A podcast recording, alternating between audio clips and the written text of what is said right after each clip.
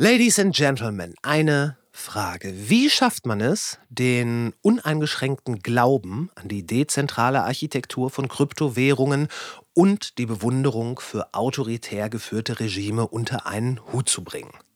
Wie können Bürgergeldempfänger und Asylsuchende als Sozialschmarotzer diffamiert und gleichzeitig der eigene Lebensmittelpunkt nach Dubai verlegt werden? Wie funktioniert die Selbstinszenierung als mit umfassendem Weitblick ausgestatteter Souverän bei simultaner Aufrechterhaltung der verfolgten und missverstandenen Opferposition? Das ist schwierig, aber ich muss das auch nicht verstehen. Das Konzept funktioniert trotz aller Widersprüchlichkeit. Vielleicht sogar gerade deswegen. Vielleicht ist man ja erst dann so richtig geil, radikal. Und wenn dann noch die Presse, also die Mainstream-Presse, empört aufschreit, dann hat man es geschafft. Die Radikalität wurde anerkannt und man fühlt sich als mindestens ebenbürtiger, aber wahrscheinlich sogar überlegener Gegenpol zum bereits vordefinierten Feindbild. Legitimation durch ausdrückliche Ablehnung derer, die man ablehnt. Und erst dann steht man im Olymp der entrechteten, rechtschaffenen, gemeinsam mit so verstrahlt schillernden Figuren wie Andrew Tate, Elon Musk und Tucker Carlson. Und man stilisiert sich beherzt weiter zum Opfer des Medienapparates, wohl wissend, dass jegliche negative Berichterstattung auf das eigene Konto einzahlt.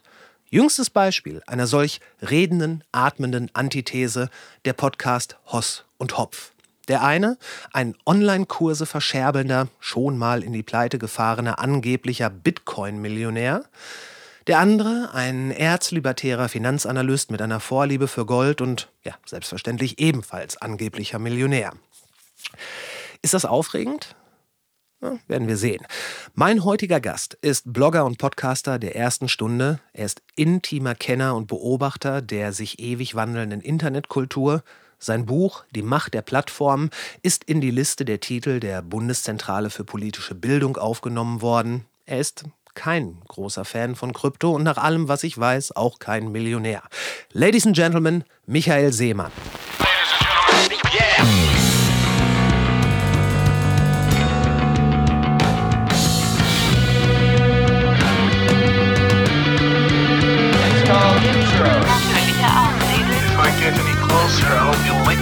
War das nicht ganz so schlimm oder nicht ganz so geil ist? Was wirklich drauf anlegt, könnte man Suicide bei Tiger begehen. Ja, das kann schief gehen. Und das ist heute Hier werden nicht so viele Leute erschossen. 10.000 Mann, wir brauchen Pferde und Kanonen. Ich finde den Plan super. Die Welt geht zugrunde. Alles Kacke, bis nächste Woche. Ich habe heute erst gesehen, dass du einen Podcast hast. Äh, und während ich da noch im Stau gestanden habe, habe ich mir die äh, neueste Folge angehört. Und fand ich sehr gut. Also von daher hätten wir jetzt nicht den Termin, wäre ich auch ganz gut damit gefahren oder in dem Fall gestanden, einfach den Podcast weiterzuhören. Äh, du machst das seit 2009? Ja, ja, seit äh, ungefähr Herbst 2009. Also das war sozusagen noch bevor der Podcast-Hype anfing.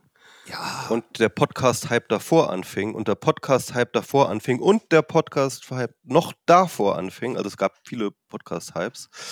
Ähm, da haben wir einen Podcast gemacht. Und ja. äh, wir haben das bis heute durchgehalten. Das ist, äh, ich, ich mag auch tatsächlich, dass wir nie diesen Schritt gemacht haben, egal wie jetzt die Hörerzahlen waren oder wie auch immer jetzt das zu professionalisieren oder jetzt irgendwie ein großes Ding draus zu machen. Weil ganz ehrlich, ähm, eine Zeit lang hatten wir, keine Ahnung, drei, vier Mal mehr Hörerzahlen als äh, einige wirklich professionelle Podcasts. So, ne? Also mhm. Also das war schon immer viele, viele tausend Leute. Mhm. Ähm, ich glaube, in der, in der Hochzeit damals waren das so 10.000 pro Folge oder so. Wow. Und äh, das ist glaube ich, sogar, sogar heute noch kann man das irgendwie vorzeigen oder so. Ja, absolut. Ja, und naja, und äh, mittlerweile ist es nicht mehr ganz so krass, aber, ähm, äh, aber ich sag mal so, wir haben so eine relativ langfristig treue Hörerschaft und ich glaube, die ähm, ähm, und, und, und, und, und es ist irgendwie schön, dass wir das halt immer noch so als ja, privates Gespräch stattfinden lassen können. Mhm. Äh, ohne so einen Druck zu haben, ja? ohne, ohne so Erwartungsdruck zu haben. Ja, ja.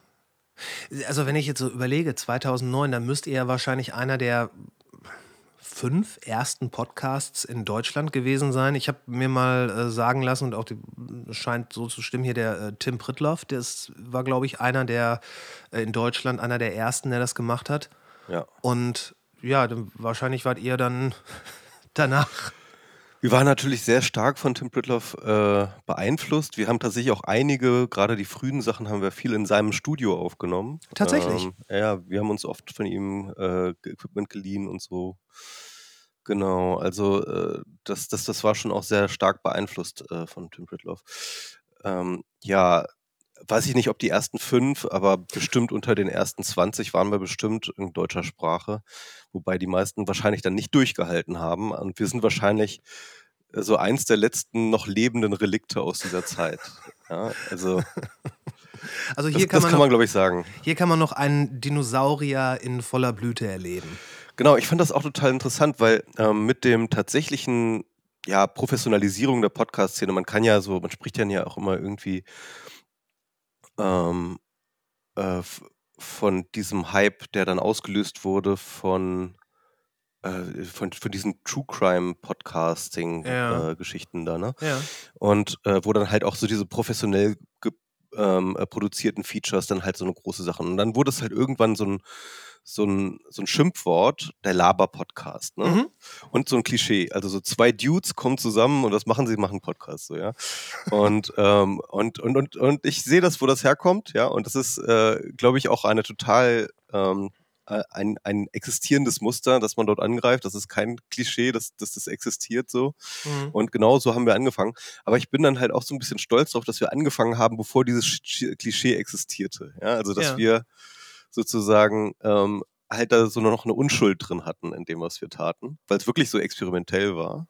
Ja. Und ich habe gleichzeitig das Gefühl, dass ähm, der Laber-Podcast wieder ein bisschen rehabilitiert ist. Nämlich jetzt, ähm, ich hatte letztens einen Podcast gehört bei ähm, Tech Won't Save Us, kennst du vielleicht? Paris Marks, der macht auch so einen netten Podcast über Tech und Leider so einen linken, linken Podcast über Tech. Und dort hatte er einen Gast, der halt auch so ein, sag ich mal, aus der Podcasting-Szene kommt. Und der hat sich darüber aufgeregt, dass ganz viele Leute jetzt in der allgemeinen Medienbubble behaupten, Podcasting wäre vorbei. Ja? Also es gibt jetzt so einen Diskurs, Podcasting ist vorbei. Tatsächlich. Warum ist Podcasting vorbei? Weil ganz, ganz viele dieser Projekte, die jetzt in den letzten Jahren gestartet ist, halt kein Geld abwerfen. Die sind nicht erfolgreich, die finden ihr Publikum nicht und verdienen kein Geld. Ja? Aha.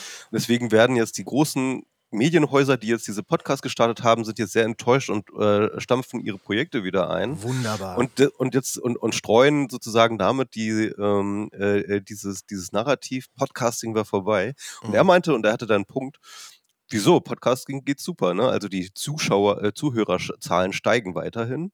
Ähm, und wer jetzt halt einfach einen niedrig produzierten, so einen Laber-Podcast hat, wie, wie, wie, wie ich ihn jetzt habe, wie du ihn jetzt hast oder wie, wie andere Leute ihn haben, ähm, die können super leben. So, die haben halt nicht diese großen Kosten auch. Ne?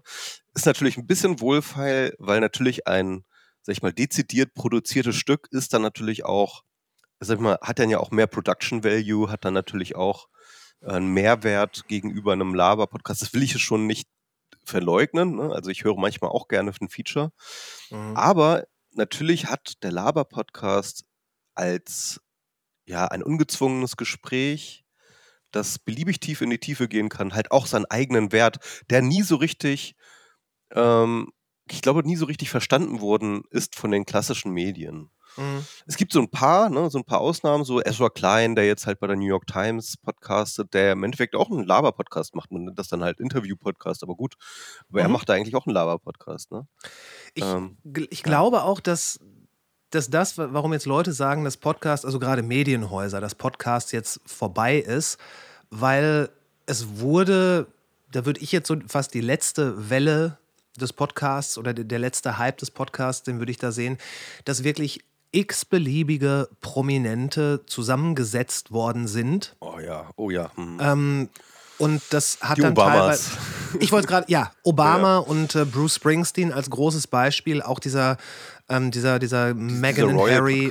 Ja, genau, ja, genau. und Harry, Harry ja. Hm. Und das, das ist ja auch in, ähm, auch hierzulande wirklich so, dass äh, braucht, ob man dann wirklich das nochmal Precht und braucht. Lanz. Da muss, also ey, für Precht und Lanz an dieser Stelle möchte ich eine, eine Lanze brechen. ein Landsbrechen, ja. Ein Landsbrechen. Ich finde, der Podcast ist. Ein, ein Landsbrechen. Oh Gott. Mann. Ich möchte jetzt für La Brecht und Lanz ein Landsbrechen. Ähm, ich finde, der Podcast ist wesentlich besser, als äh, er in der, äh, als, als die Kritiker das behaupten. Er ist nicht immer richtig gut. Er ist sogar oft, oft wirklich einfach nur mäßig. Aber ähm, ich meine, machen wir uns nichts vor. In dem Podcast, da spielt Lanz die zweite Geige. Er ist dann irgendwie so der Fragensteller und das macht er da teilweise okay, teilweise nicht so gut. Ähm, aber viele Sachen, die Precht sagt, die haben schon Hand und Fuß. Und ich finde, also ich glaube, man kann Precht einiges unterstellen, aber in neun von zehn Fällen hat er sich schon Gedanken über das gemacht, was er gesagt hat. Und ich finde es ich find's echt nicht schlecht. Ja, ich, ich weiß nicht, ich, ich, ich mag Precht einfach nicht. Ähm, es ist, äh, ich, ich, ich, stimme dir zu, also ich würde sagen, auch in neun von zehn Fällen, wenn Precht was sagt und ich dazu höre, ähm, finde ich vieles von dem, was er sagt, zustimmungsfähig und manchmal manches sogar auch ganz inspirierend. Ähm, aber ähm, ich, aber man merkt ihm einfach an, dass er ein bisschen besoffen an sich selbst ist. Und, ähm, und, und da sind dann immer auch, und, und da merkt man dann halt einfach, wie er dann halt übers Ziel hinausschießt und halt Mhm. einfach, ja, wenn er dann daneben liegt, dann auch so richtig übel daneben Ja, liegt. Ne? ja, eben mit der ganzen Und- Überzeugung, die er mitbringt. Genau, und genau, und dann mit dieser, und dann eben das mit dieser extremen, mit diesem extremen Sendungsbewusstsein, mit diesem extremen Selbstbewusstsein. Und ja, gut, das ist dann halt vielleicht auch so eine Sache, ne? Also, das ist so ein, wie soll ich sagen, das ist so ein, so ein, so ein kulturelles, so ein kulturelles Muster, das ich erkenne Mhm. und bei mir selber natürlich auch kenne. Ne? Und deswegen, und deswegen hasse ich es ja so. Ja, das ist halt, kennst du das? Also, wenn, wenn wir Leute wirklich hassen, dann hat das ja meistens damit zu tun, dass sie etwas widerspiegeln, was wir an uns selber nicht mögen. Ja, Mhm. und dann vielleicht nochmal so, vielleicht sogar aufs, auf den Punkt bringen. Ja, und Precht bringt halt diese männliche Selbstbewusstheit in, im Sprechen über Dinge, über die er keine Ahnung hat, halt so sehr auf den Punkt, Mhm. ähm, dass ich mich darin wiederkenne, aber halt auf so eine karikaturhafte Art und Weise. Und äh, das macht mich, das macht mich kirre einfach. Und ähm, insofern, ja, ich, ich, ja, ich- insofern ich, ist es ein bisschen ungerecht, auch Nein, ihm gegenüber. Ne? nein, es ist auch nein. un ungerecht gegen ihm, ihm gegenüber. Ähm, aber ich, ich, ich, denke, ich denke, das ist der Mechanismus, der dahinter steht. ich also mal glaube, bei mir jetzt persönlich. ich glaube, ähm, also zum einen glaube ich, dass, ähm, dass er mit Kritik sehr, was ja halt in dem Podcast aktiv nicht passiert. Und da könnte man dann eher äh, dem, dem Lanz einen Vorwurf machen, ähm, dass, dass Kritik an ihm und an seinen Aussagen im Podcast nicht passiert. Denn ich würde, ich würde ihm zugestehen, dass wenn begründete Kritik an seinen Äußerungen geübt wird, dass er die dann auch annimmt. Hm. Ja, das, da kann ich jetzt nicht zu sprechen, das äh, weiß ich nicht. Also hatte ich nicht den Eindruck, ehrlich gesagt. Ähm, Also ich, so die letzten, das letzte, woran ich mich erinnere, war, als er sich ich habe jedenfalls noch nicht, noch nie mitgekriegt, dass er tatsächlich mal einen Fehler eingeräumt hätte. Also wirklich nicht. Also ähm, äh, ich, ich habe jetzt viele sehr, sehr polternde Auftritte. Also es gab ja auch ähm, diese, diese, diese Zeit mit Harald Welzer, wo er dann plötzlich mit Harald Welzer irgendwie durch die Talkshows tingelte, um zu erzählen, warum man nichts mehr sagen darf. Und, ähm, und, und, und die beiden da halt auch wirklich so polternd und, äh, und, und, und arrogant rüberkamen ja. und dann auch teilweise mit Aussagen von ihnen konfrontiert wurden und das aber, aber wirklich nur reine, reine Trotzigkeit entgegenstreckte. Also, also ich habe da Probleme, mir ein, ein, ein Precht vorzustellen, der irgendwie auch nur einen Hauch von Demut hat und irgendwie einen Fehler einräumt. Also habe hab ich noch nicht erlebt und ich habe wirklich Probleme, es mir vorzustellen. Okay, okay. Also ich glaube es, ähm, ich könnte es jetzt gar nicht mal zitieren, aber ich meine es auch das eine oder andere Mal gehört zu haben. Und ja, die Sache mit. Aber ich höre seinen Podcast auch nicht, ne? Also muss ich Okay. auch sagen. Also ich, ich höre den Lanz-Podcast, äh, Lanz-Brecht-Podcast nicht. Aber überleg mal, wenn Ich du, genug jetzt, Blutdruck. Also ist, äh, wenn du jetzt ähm, eine Wahl treffen könntest und sie treffen müsstest, Ja. du müsstest sie mit ein, eine Stunde lang unterhalten. Mit wem würdest du dich lieber unterhalten? Mit Lanz oder mit Brecht?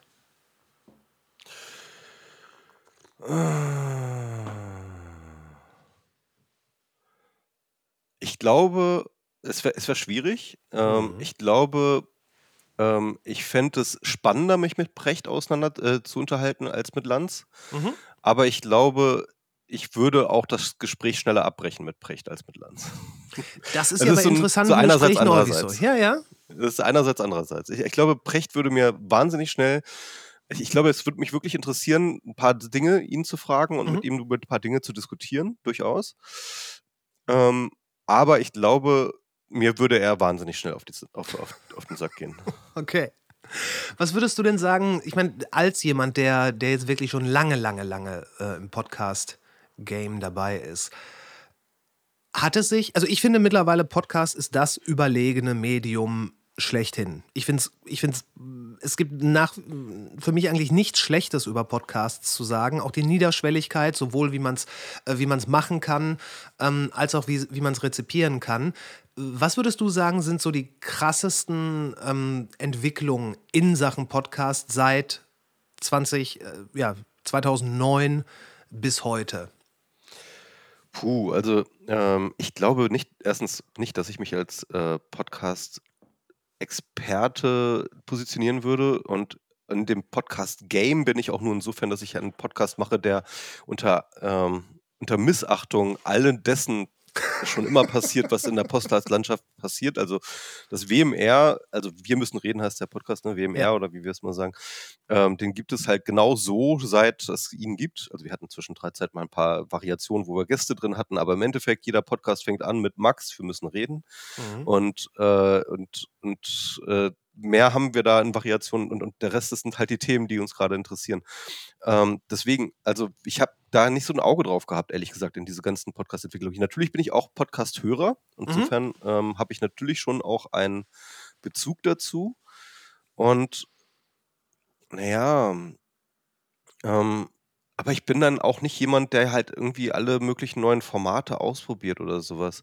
Also was natürlich, glaube ich, eine große Rolle spielt, war, ähm, was, was mir aufgefallen ist, war halt dieser krasse Versuch von Spotify, diese ganze Podcast-Landschaft halt für sich unter, sich unter Nagel zu reißen. Ne? Das fand Mhm. ich jetzt irgendwie ähm, aus meiner rein, sag ich mal, Plattform-theoretischen ähm, also in meinem anderen Beruf bin ich ja so Plattformexperte. Das ist ja da, wo ich dann Mhm. Experte bin, wo ich ein Buch geschrieben habe. Ähm, also das fand ich dann halt auch aus, das fand ich natürlich einerseits persönlich schwierig, weil ich ähm, halt wirklich Angst davor hatte, dass Spotify es schafft, die Podcast-Landschaft und das ganze Ökosystem, das sich im Podcasting entwickelt hat, das halt wirklich in, seinen, in, in seine Strukturen zu zwängen.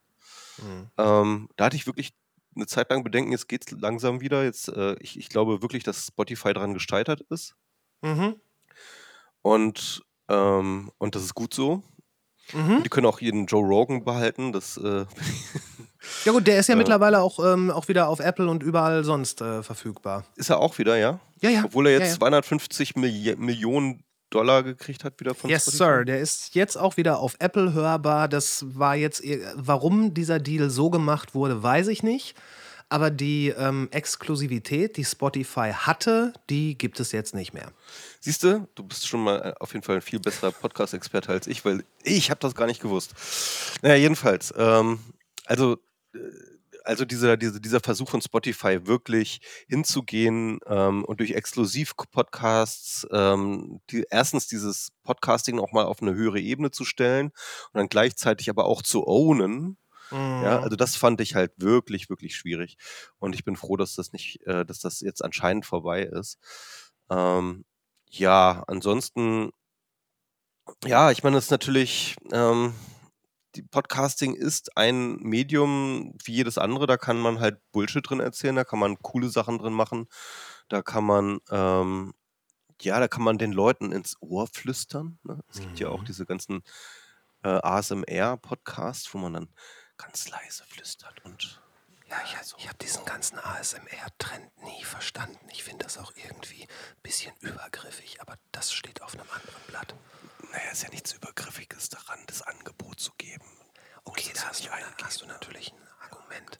Ich habe auch mal irgendwann gelesen, wenn man zu lange flüstert, dass man dann, äh, dass die Stimmbänder davon kaputt gehen.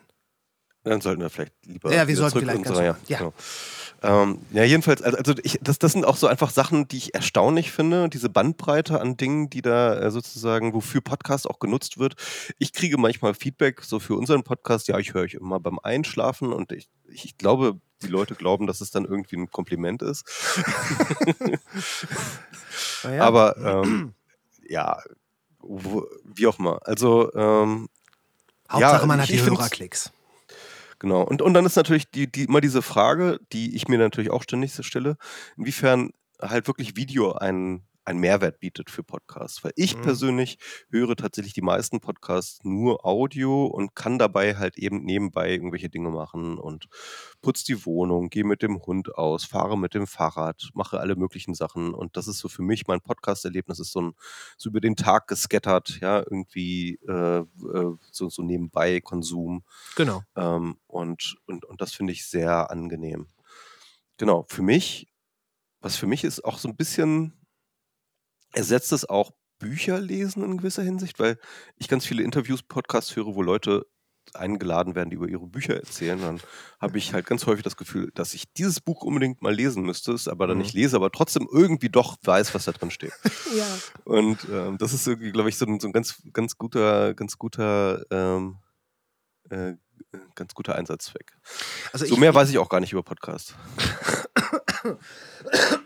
Na, das glaube ich nicht, aber ähm, also ich finde, ich finde halt die, dadurch, dass es einfach nur Audio ist, ist es halt so, so überall verfügbar. Wie du schon sagtest, man kann, man kann aktiv andere Dinge noch dabei machen. Gut, man kann, also ich kann das nicht, ich könnte jetzt nicht einen Podcast hören und gleichzeitig ein Buch lesen. Ich glaube, dann äh, überhitzt der geht nicht. Prozessor doch. Aber wie du schon sagtest, ähm, spazieren gehen, Fahrrad fahren, ähm, putzen, whatever. Das, das ist schon sehr schön. Also ich habe mich, ich habe mich tatsächlich noch nie einfach nur hingesetzt und dann den Podcast, einen Podcast gehört. Also es muss Nee. schon so als, ähm, als nebenbei passieren. Ja, ich kann mich auch gar nicht konzentrieren, wenn ich mich nur darauf konzentriere. What? Ähm, Komisch, ne? Ja, ja, aber es ist, es ist wie ein Paradox, aber es ist wirklich so. Ja, also so repetitive. Arbeiten funktionieren gut. So, Ja. ähm, wie gesagt, spülen, keine Ahnung. Ich, vielleicht wäre das, auch- wär das auch toll für so, gut, gibt es nicht mehr so viel, so typische Fließband-Fabrikarbeiter.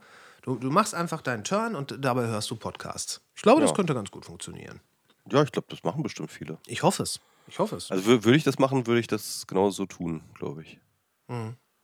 Ja, das mit Spotify, ähm, das, also die Plattform Spotify, gut, die ist ja äh, zu Recht in ganz, ganz vielen Bereichen äh, kritisiert worden. Ich, ähm, was mich immer so ein bisschen ärgert, gerade wenn man, wenn man jetzt auch so seinen eigenen Podcast irgendwie versucht, zumindest so ein bisschen auf Social Media zu bewerben, die einzigen, die da wirklich eine vernünftige Einbindung in die klassischen äh, Plattformen haben, das ist halt Spotify. Da kannst du dann auch mal irgendwie so eine, eine Kachel rausmachen, rausgenerieren. Und ähm, am lieb also ich höre die meisten Podcasts eigentlich alle über äh, Apple. Und das ist gleichzeitig eine der von der Funktionalität her schlechtesten Apps zum Podcast hören. Also ich, ich habe Overcast und ich finde das eigentlich ganz gut. Ist es gut? Ähm, ja, ich finde äh, Overcast gut. Also ich meine, das ist halt auch so, ich bin dann auch immer sehr strukturkonservativ, wenn ich einmal irgendwas installiert habe und das Mhm. funktioniert halt hinreichend gut, höre ich auf, rum zu experimentieren. Und Mhm. dann ist irgendwie jetzt Overcast seit, keine Ahnung, zehn Jahren oder so meine, meine, meine Podcatcher-App. Aber ich finde das ja das Geile, das ist ja das Geile an, an, an, an Podcasting und wovor ich halt auch so Angst hatte, dass wir es verlieren durch Spotify, ist halt diese, es ist völlig egal, ob du den Apple Player nimmst oder den Spotify Player Ja. oder ich jetzt Overcast oder wie auch immer, weil it's just out there. Ja, ist dadurch, Ja. dass es halt RSS äh, ist, dass jeder seinen Podcast selber hostet, dass es eben dezentral organisiert ist, ja, ähm, ist es ein Ökosystem, in dem verschiedene Leute verschiedene Clients bauen für verschiedene Bedürfnisse, in denen ähm, große Player, kleine Player alle irgendwie ähm, unterwegs sein können, ohne dass sie, sage ich mal, so einen Totalitätsanspruch haben. Mhm. Ne? Und äh, das, ist, das ist ganz spannend, äh, wenn man sich dann auch die Geschichte von Podcasting anschaut. Es ging ja so um die 2000er los. Also der Begriff Podcast kommt ja tatsächlich daher, dass äh, die ersten ähm, äh, dass die ersten Podcasts auf dem äh, iPod gehört worden sind. Ne? Genau. Und äh, das und da haben Leute dann einfach aus bestehender Technologie, nämlich RSS-Feeds, die gab es schon für Blogs, dann einfach ähm, eine Erweiterung gebaut für, äh, für Audioinhalte, ähm, die dann halt irgendwann von Apple übernommen worden ist, äh, Mhm. in, in sein iTunes-Verzeichnis mit rein. Und da wurde überhaupt erst sozusagen so eine Art Institutionalisierung von Podcast e- entstanden ist. Und äh, aber trotzdem eben ein freies Ökosystem. Aber ganz, ganz lange war der Index, also sozusagen die, die Datenbank, wo alle Podcasts verzeichnet sind, das Verzeichnis von, von Podcasts, das war ganz lange ein Apple-Monopol. Ne? Irgendwie, Mhm. wenn du irgendwie als Podcast irgendwie als Podcast gelten wolltest und erfahrbar und, und abonnierbar und sehbar und sichtbar sein wolltest, dann musstest du im Apple Podcast Verzeichnis drin sein. So, das war damals jedenfalls der Deal. Ich glaube, das ist immer noch ein bisschen so, aber es gibt mittlerweile ganz viele andere Podcast Verzeichnisse, Mhm. die aber natürlich nicht, sag ich mal, die Relevanz haben von dem Apple. Ich glaube, es Und- gibt. Ja, bitte? Ja, genau. Und, und, und, und, und was halt ähm, Spotify dann gemacht hat, indem sie ganz viele Startups aufgekauft haben, Anchor aufgekauft haben ähm, und, und, und, und andere Sachen äh, und, und vor allem diese Exklusivgeschichten zu machen, war halt Leute für Podcasts zu begeistern, die nicht wissen, was Podcasting ist. Ne? Mhm. und für die auch, sag ich mal, diese dezentrale Ökosystem auch komplett über, überwältigend ist. Und ich kann das total nachvollziehen, das soll jetzt kein Diss sein gegenüber Leuten, die das nicht kennen und nicht wissen und so weiter und so fort, ja. Wenn man das nicht kennt, was ist ein RSS-Feed? Was ein Podcatcher? Da kann man unterschiedliche haben. Das ist Mhm. so wie beim, bei Mastodon auch gerade. Ne? Irgendwie Leute sind damit überfordert ähm, Mhm. mit einer Auswahl, ja.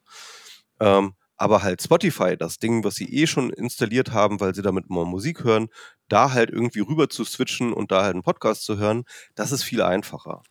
Ja? Aber ist das nicht Und- generell die Geschichte des Internets der letzten zwei Jahrzehnte? Dass das Internet immer konsumerfreundlicher gemacht wird in, in allen Bereichen? Ja, genau. Und Deswegen hatte ich da ja auch Angst vor, weil im Endeffekt ist genau das passiert mit den Blogs. Ne? Also als ich angefangen habe mit dem Internet, sag ich mal, im Internet irgendwas zu tun, waren es halt Blogs. Mhm. Und die waren halt genauso. Ne? Die waren halt auch dezentral. Jeder hatte seinen RSS-Feed, jeder hat seinen, konnte seinen eigenen Blog hosten und trotzdem gab es Vernetzung, trotzdem gab es ähm, protokollbasierte Austauschgeschichten, Trackbacks, solche Geschichten. Ähm, und es gab sowas wie eine, wie eine Blogosphäre, sowas, so eine, so eine Art Prä-Social Media, bevor es Social Media gab in dieser Blogosphäre. Und dann kam Twitter und ich gehörte mit zu den ersten, die gesagt haben, ja geil, das ist ja viel cooler, ne? Haben wir hier einen Dienst, da sind wir alle drauf und da können wir dann ähm, äh, sozusagen Mikrobloggen ne? und äh, unsere Gedanken austauschen in Echtzeit und das war natürlich total convenient und und äh, das, das ging dann mit den ganzen anderen Plattformen auch so weiter los. Mhm. Und das hat natürlich nicht die Blogs komplett ausradiert, aber doch irgendwie zu einem Großteil für die meisten Leute ersetzt. So, und das ist natürlich genau die Angst gewesen, dass das Gleiche passiert mit Podcasts. Ne? Ja. Also das heißt, wir haben eine, ein, ein reichhaltiges Ökosystem, wo alle Akteure eine gewisse Freiheit haben, zu tun und zu lassen, was sie wollen. Und dann kommt diese große Plattform, äh, macht es convenient, ähm, erhöht, äh, holt auch mehr Leute rein natürlich dadurch. Ne? Also schafft dadurch mehr Awareness über Podcasts, mehr Mhm. Leute hören Podcasts. Und dann aber gleichzeitig schneidet es diese Leute aber ab von diesem Ökosystem, sondern die sind das dann gewohnt, ihre Podcasts auf Spotify zu hören und was nicht auf Spotify existiert, das existiert für die nicht als Podcast, ja. Mhm. Und, ähm, und dann sozusagen für alle Leute den Druck zu erhöhen, ist erstens auch auf Spotify gelistet zu sein und zweitens ähm, am besten reicht es ja eigentlich nur bei Spotify zu sein. Und dann hat man ja auch gleich vielleicht so irgendwelche Einnahmenmöglichkeiten, weil man da dann irgendwie nur äh, auf einen Link klicken muss für Monetarisierung und dann werden da Werbesachen eingeblendet und man kriegt da so ein paar, paar Euro ausgeschüttet und so. Ja, also und dann werden wir aber alle halt natürlich, ähm, so wie das jetzt momentan bei Social Media schon ist, werden wir dann halt alle mehr oder weniger ja un, in, in, sind wir in unserer Selbstbestimmung sehr, sehr eingeschränkt. Mhm. Und das merken wir dann, wenn die Plattform halt die Daumenschrauben andreht, ne, wie wir das jetzt auch überall sehen, die Preise erhöhen, die APIs abschalten, die äh, äh, den Dienst unzugänglicher, beschissener zu machen und so weiter und so fort. Ne? Die Entshittification, wie das Cory Doctorow nennt von den Plattformen. Und ähm, ja, das ist, äh, das ist Gott sei Dank nicht passiert mit äh, dem Podcast-Ökosystem und deswegen Fingers crossed. Es ist ja, Fingers crossed. Ich meine, mit, mit der Musik haben sie es ja so gut wie geschafft, zum Beispiel. Also da gab es ja auch verschiedene, naja, buchstäblich Player im Netz. Und da ist Spotify ja doch schon Platzhirsch. Ja, das Interessante bei Spotify, ich habe mich in meinem Buch zu Plattformen, habe ich mich intensiv mit der Geschichte des Musikmarktes beschäftigt. Und zwar von Anfang an. Weil mein erstes äh, Go-To-Beispiel, das ich hatte, war Napster. Ne? Ja. Also ähm, wahrscheinlich sind nicht alle Hörer deines Podcasts alt genug zu wissen, was Napster ist. Aber auf jeden Fall, das war äh, sozusagen so ein, so ein Moment, in dem das Internet in die Welt eingebrochen ist, die ich finde, den, so einen Moment gab es gar nicht nochmal eigentlich danach. Nein. Also ähm, ne, auf einen Schlag war alles an Musik, dass es existierte, dass, dass es gab, war plötzlich als MP3 für alle Leute verfügbar, die sich einfach nur die Mühe gemacht haben, dieses Programm Napster zu installieren, weil man plötzlich sozusagen einfach direkt auf die Musikdateien jedes anderen zugreifen konnte, sie sich rüberladen konnte, whatever. Ja, das war einfach ein ganz einfacher Gedanke, so das, das steckt so als ähm, Möglichkeit im Internet einfach per Default drin. Die Vernetzung. Einfach, Genau, die Vernetzung, das Austauschen von Daten, Informationen ähm, und dann einfach so ein dezidiertes Ding dafür für Musik ähm, zu machen, genial. Und äh, natürlich fanden es die äh, Musikindustrie nicht genial und es hat sehr, sehr lange gedauert.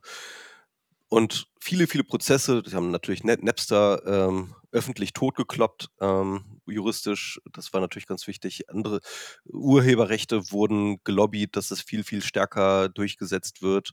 Gleichzeitig gab es, mussten sie natürlich auch Angebote schaffen, alternative Angebote und ähm, und das war dann am Anfang eben iTunes. Ne? Also das war dann genau in dem Moment, wo da eigentlich die Musikindustrie gerade völlig am Boden zerstört saß, kam dann eben Steve Jobs daher und sagte zu den Musiklabels, hier passt auf, ich habe ein Angebot, das könnt ihr nicht ablehnen.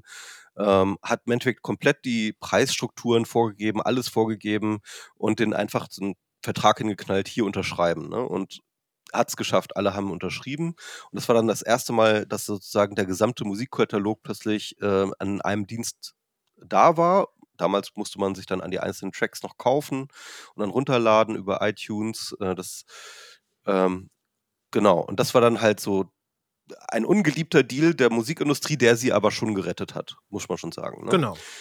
Und dann kam eben das Streaming-Paradigma mit Spotify und anderen äh, Anbietern. Und das Interessante daran ist, ist, dass die Musikindustrie da halt gelernt hatte. Ja? Sie haben ähm, gewusst, sie können nur und ausschließlich ähm, in diesem Bereich nur agieren, wenn sie zusammenarbeiten, also die Musiklabels miteinander. Es bringt für kein Musiklabel etwas zu sagen, wir machen unseren eigenen Shop auf. Ja? Also äh, ja. äh, Warner oder äh, Sony oder, oder, oder Universal, whatever, ja, irgendwie können nicht einfach sagen, so wir machen jetzt unseren eigenen Shop auf dann gibt es nur unsere Musik und so. Kein äh, Konsument würde das wollen, ja. Nein. Sondern du brauchst diese zentrale Stelle, wo alle, der gesamte Katalog drin ist, ja. Und deswegen gibt es so eine Art von ähm, ja, Kartell, kann man sagen. Also es ist wirklich ein Kartell. Ist eine Monopolisierung auf jeden Fall. Ja, es ist ein Kartell im Sinne von, sie sprechen sich ab. Ach so, okay, ja, stimmt. Sie sprechen sich ab, sie sprechen sich ab, äh, äh, sie sprechen sich ab. Und das kannst du daran sehen, dass all diese Streaming-Anbieter doch mehr oder weniger die gleichen, den gleichen Deal haben. Ja? Also ungefähr mhm. die gleiche äh, ähm, Anzahl von Geld für die ungefähr gleiche Anzahl des Kataloges, für im Endeffekt die gleichen Lieder und so weiter und so fort. Das liegt daran, dass die Dienste, bei denen wir Abos abschließen, nicht wirklich Herr darüber sind, was, was sie anbieten können, sondern das kriegen die von den, ähm, von den ähm, von den großen Verlagen vorgegeben. Spotify, ich weiß nicht, ob das mittlerweile anders ist, aber Spotify hat noch nie irgendwo Gewinn gemacht. Ja? Die mhm. verdienen kein Geld. Und warum? Das, das ganze Geld, das für Streaming rausgeht, geht direkt an die Musikverlage. Mhm. Die geben natürlich auch den Künstlern nichts ab. Ne? Das ist ja, Klar. also ähm, äh, äh, äh, man, man finanziert eigentlich so mit seinem Spotify-Album vor, Album vor allem die Yachten und, äh, und, und Limousinen der Musikmanager. Mhm. Ähm, aber das ist dort, wo das Geld hingeht. Auch nicht zu Spotify. Jedenfalls nicht, nicht wahnsinnig. Und deswegen, das war einer der ganz, ganz großen Gründe, warum Spotify auch ins Podcasting wollte. Weil das war ein Feld, in dem noch nicht die fetten, ähm, ich sag mal, die fetten Mittelsmänner sind, die halt alles abkassiert haben. Mhm. Ja? Mhm. Ähm, also sie sind zwar bekannt geworden und erfolgreich geworden mit Musik, aber sie haben nie wirklich Geld damit verdient. Und um sich frei zu schwimmen, war klar, dass sie sich von den Musikkatalogen freischwimmen müssen. Und das heißt mit anderen Worten seinen ein- eigenen Katalog aufbauen. Das ging dann eben mit Podcasting besser als mit Musik. Das war der Grund, warum sie äh, ganz dringend ein Podcasting machen wollen und immer noch drin sind. Aber äh, auch wenn jetzt, sag ich mal, ihr, ihre Wachstumsideen sich da nicht realisiert haben. Aber wie, ich meine, wie, wie glaubt äh, Spotify oder wie praktiziert Spotify das denn mit Podcasts Geld zu verdienen? Naja, also ganz normal, wie sie es natürlich auch mit Musik machen, mit Werbung. Ne? Also sie haben ja ein Werbeprogramm. Sie haben natürlich auch äh, Paid Subscriptions ähm, Mhm. und äh, bestimmte äh, Spotify Originals kriegst du dann nur mit Paid Subscriptions. Also, d- d- also im Endeffekt das Gleiche. Die Vermarktung ist nicht viel anders als bei der Musik, würde ich sagen. Mhm, Ne? okay. Also nur, dass sie halt da nicht irgendwie einen Großteil ihres Shares eben an die Musikverlage abgeben müssen, sondern Okay, da das können stimmt. sie halt ähm, äh, da, da können, glaube ich, erstens kriegen natürlich die Creator wahrscheinlich tatsächlich mehr als äh, Musiker. Ne? Kann ich mir gut vorstellen. Das weiß ich jetzt allerdings nicht genau. Ähm, müsste man mal überlegen. Ähm, aber ähm, genau. Und ich sag mal so, für die Leute, die jetzt einfach ihren, Poti, äh, ihren, ihren äh, Podcast bei Spotify listen, ne? Mhm. und dann, so dass da Leute über, über Spotify die, die Podcasts hören können, das ist ja ein Nullsummenspiel. Ne? Also das Ja, ja, kostet die nichts und, ähm, und das bringt aber auch nichts. So, ne? Beziehungsweise es bringt ihnen schon was, weil sie können ja trotzdem noch Werbung schalten. Ne? Sofern die Creator das erlauben oder wollen. Ja, das, das, das kann sein, ja, dass, das man Ja. das, dass das, äh, dass man da, dass das optional ist. Ja, das ist ja einer der Gründe, warum ich immer noch ein sehr, sehr großer Freund, wenn es um Musik geht, äh, von, äh, dass ich ein großer Freund von Bandcamp einfach bin. Äh, das ist so meine absolute Lieblingsmusikplattform. Die ist, die ist klein, die ist fein. Das, da können die Künstler selber ihre Tracks einstellen. Die können äh, teilweise einzelne Tracks, gut, das ist ein bisschen aus der Zeit gefallen, downloadable machen, aber auch in verschiedenen Formaten, also von MP3, FLAC ähm, und so weiter. Äh, und ich finde die ganze Plattform auch mit dem äh, kuratierten Teil über Bandcamp Daily Aber kann ich auf Bandcamp auch Taylor Swift hören? Ähm, nur wenn Taylor Swift ihre Songs da reingestellt hat. Also nein, hat wahrscheinlich. Ich glaube nicht. Es, ist, es ist halt eher so ein, so ein Indie-Ding. Ähm, für einige Szenen ist das sehr wichtig und auch sehr lukrativ, weil die Künstler da auch selber ihre Platten oder ihren Merch verkaufen können. Ähm, aber zum Beispiel, wenn man, wenn man gerne Jazz hört, was ich tue, da, da ist Bandcamp wirklich eine große Inspiration. Ähm, und äh, ja, die, die Streaming-Qualität ist halt auch wirklich besser als das, was bei Spotify hinten rausfällt. Also ich mag Sehr es gut. sehr. Aber ja, die- Mainstream ist da äh, schwierig. Naja, klar. Nee, ähm, finde ich super. Und es sollte noch mehr davon geben. Und ich finde auch, ähm, da müsste eigentlich mal die Regulierungsbehörde einschreiten bei diesen Streaming-Diensten und diesen äh, Katalogkartellen und da halt einfach mal wirklich zwischenhauen, weil das geht so nicht. Ne? Also ich, finde, ich finde, ähm, das ist auch, ja, ich, ich finde das fast ekelhaft, was da passiert. Ja, ja, ist es. Ist es. Ich meine, äh, die, klar, die Musiker, die sich darüber beschweren, also sich beschwerende Musiker haben in der Musikindustrie auch eine lange Tradition. Genauso wie es äh, die Labels sind, die diese Musiker sie dann übers Ohr hauen.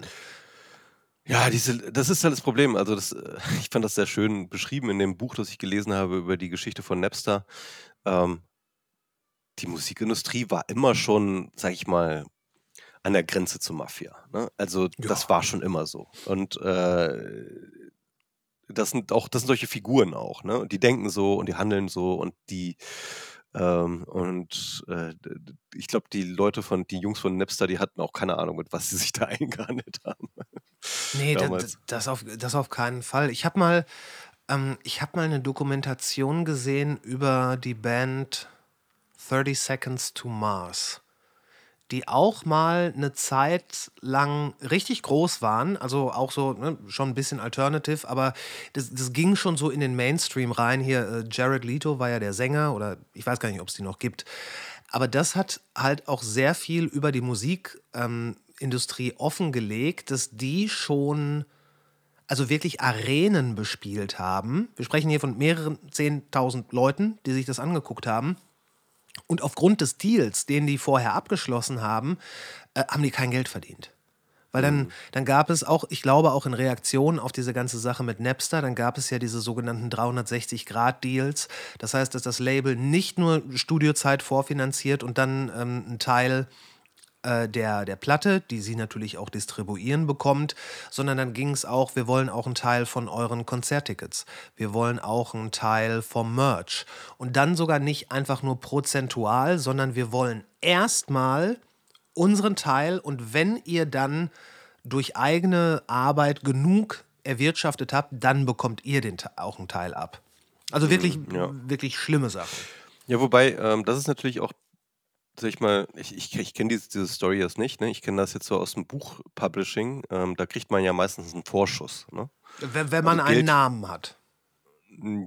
Ja, genau. Also ähm, wenn man keinen hat, auch kann es auch sein, dass man einen kleinen Schu- Vorschuss kriegt. Aber Ja, auf jeden Fall ähm, kriegt man halt Geld. Ähm, und natürlich äh, steckt der Verlag natürlich auch mal Geld darüber hinaus rein. Ähm, beispielsweise ins Lektorat oder in, in Genau. den Druck und so weiter und so Genau, fort. muss halt genau. viel Geld, es muss eine ganze Menge Geld reingesteckt werden, bevor es im Buch dann steht. Und dann zu sagen als Verlag, okay, ähm, äh, bevor nicht sozusagen das investierte Geld wieder drin ist, äh, zahlen wir dem Autoren jetzt auch keine Tantiemen aus. Ne? Mhm. Das ist dann häufig ja der Deal, so ab dem und dem Zeitpunkt verdienst du dann so und so viel Geld. Ähm, ist ja schon irgendwie, ist halt ein Deal, ne? kann man so machen. Ja, Ähm, wobei ich mir dann schon auch vorstellen kann, dass diese Musikdeals dann nochmal sehr viel predatory sind. Ne? Also Ja. sehr viel, sehr viel. Ja, sehr viel, sehr viel kannibalistischer auch einfach, weil beim Buchdeal, da ist es ja, ich meine, Bücher sind ja im Guten wie im Schlechten ein sehr äh, altes Medium. Da, da wird es einfach so sein, gut, man sieht halt, wenn du deine, wenn deine ersten 5000 Bücher verkauft sind, dann haben wir ähm, unsere, unsere Kohle wieder drin und ab da wird dann der Gewinn zu X und Y aufgeteilt. Fertig. So ein ganz einfacher Milchmädchen-Break-Even-Deal. Genau. Ja. Und vielleicht heißt es dann noch, ja, du komm, du kriegst noch, äh, du kriegst noch 300 Bücher, die du ähm, auf einer Lesereise selber verkaufen kannst. Da kannst du auch schon mal ein bisschen was verdienen. Ist ja, ich, ich denke mal einfach, weil das, weil Bücher ja auch nicht so große Kreise ziehen oder ziehen können wie Musik. Da ist das alles etwas überschaubarer und vielleicht auch wirklich familiärer, weil ich denke auch, dass die Leute, die Buchverlage haben, dass die nicht unbedingt mit der Intention da reingegangen sind, sich jedes Jahr äh, einen neuen Tesla zu kaufen oder kaufen zu können. Ja, das ist jedenfalls die fetten Jahre sind in der Buchbranche definitiv vorbei. Äh, Das definitiv. Also ich habe ich hab lange, äh, lange Jahre, hm? lange Jahre als Buchhändler gearbeitet und äh, die fetten Jahre sind da auf jeden Fall vorbei. Das gilt für die gesamte Medienbranche, habe ich das Gefühl. Also, beziehungsweise, das ist natürlich wieder schon, in dieser Pauschalität kann das, schon, schon gar nicht mehr stimmen. Ähm, aber es gilt für große Teile der traditionellen Medienbranche, lass es so ausdrücken. Ähm, wir sehen ja momentan das Verlagsterben auch äh, in der Presselandschaft, ähm, überall, also vor allem auch in den USA, aber auch in Deutschland. Und, ähm, und, und ich finde das, ich meine, ab meinem, in meinem Alter ist es auch ein, gehört es auch zum guten Ton, so ein bisschen äh, kulturpessimistisch zu sein. Das, ist, äh, das, das, das, muss ich Okay. natürlich jetzt auch Ja, ja, irgendwie klar. repräsentieren. Aber ähm, ich, ich, ich kann das nicht mit ganz ohne Beunruhigung sehen, dass sich die Medienlandschaft dahingehend verändert, dass ein Großteil der, der, des investierten, der investierten Aufmerksamkeit, der investierten Zeit, aber auch des investierten Geldes jetzt halt ähm, fast ausschließlich nur noch zu irgendwelchen Influencern geht, die in irgendwelchen TikTok-Videos Mhm. Schabernack machen. Mhm. Ähm, ich finde nichts Schlimmes daran, dass es Geld und Aufmerksamkeit und so weiter und so fort zu TikTok-Usern, die Schabernack machen, gehen. Ich bin da Mhm. total offen und finde das toll, dass sich die Medienlandschaft weiterentwickelt.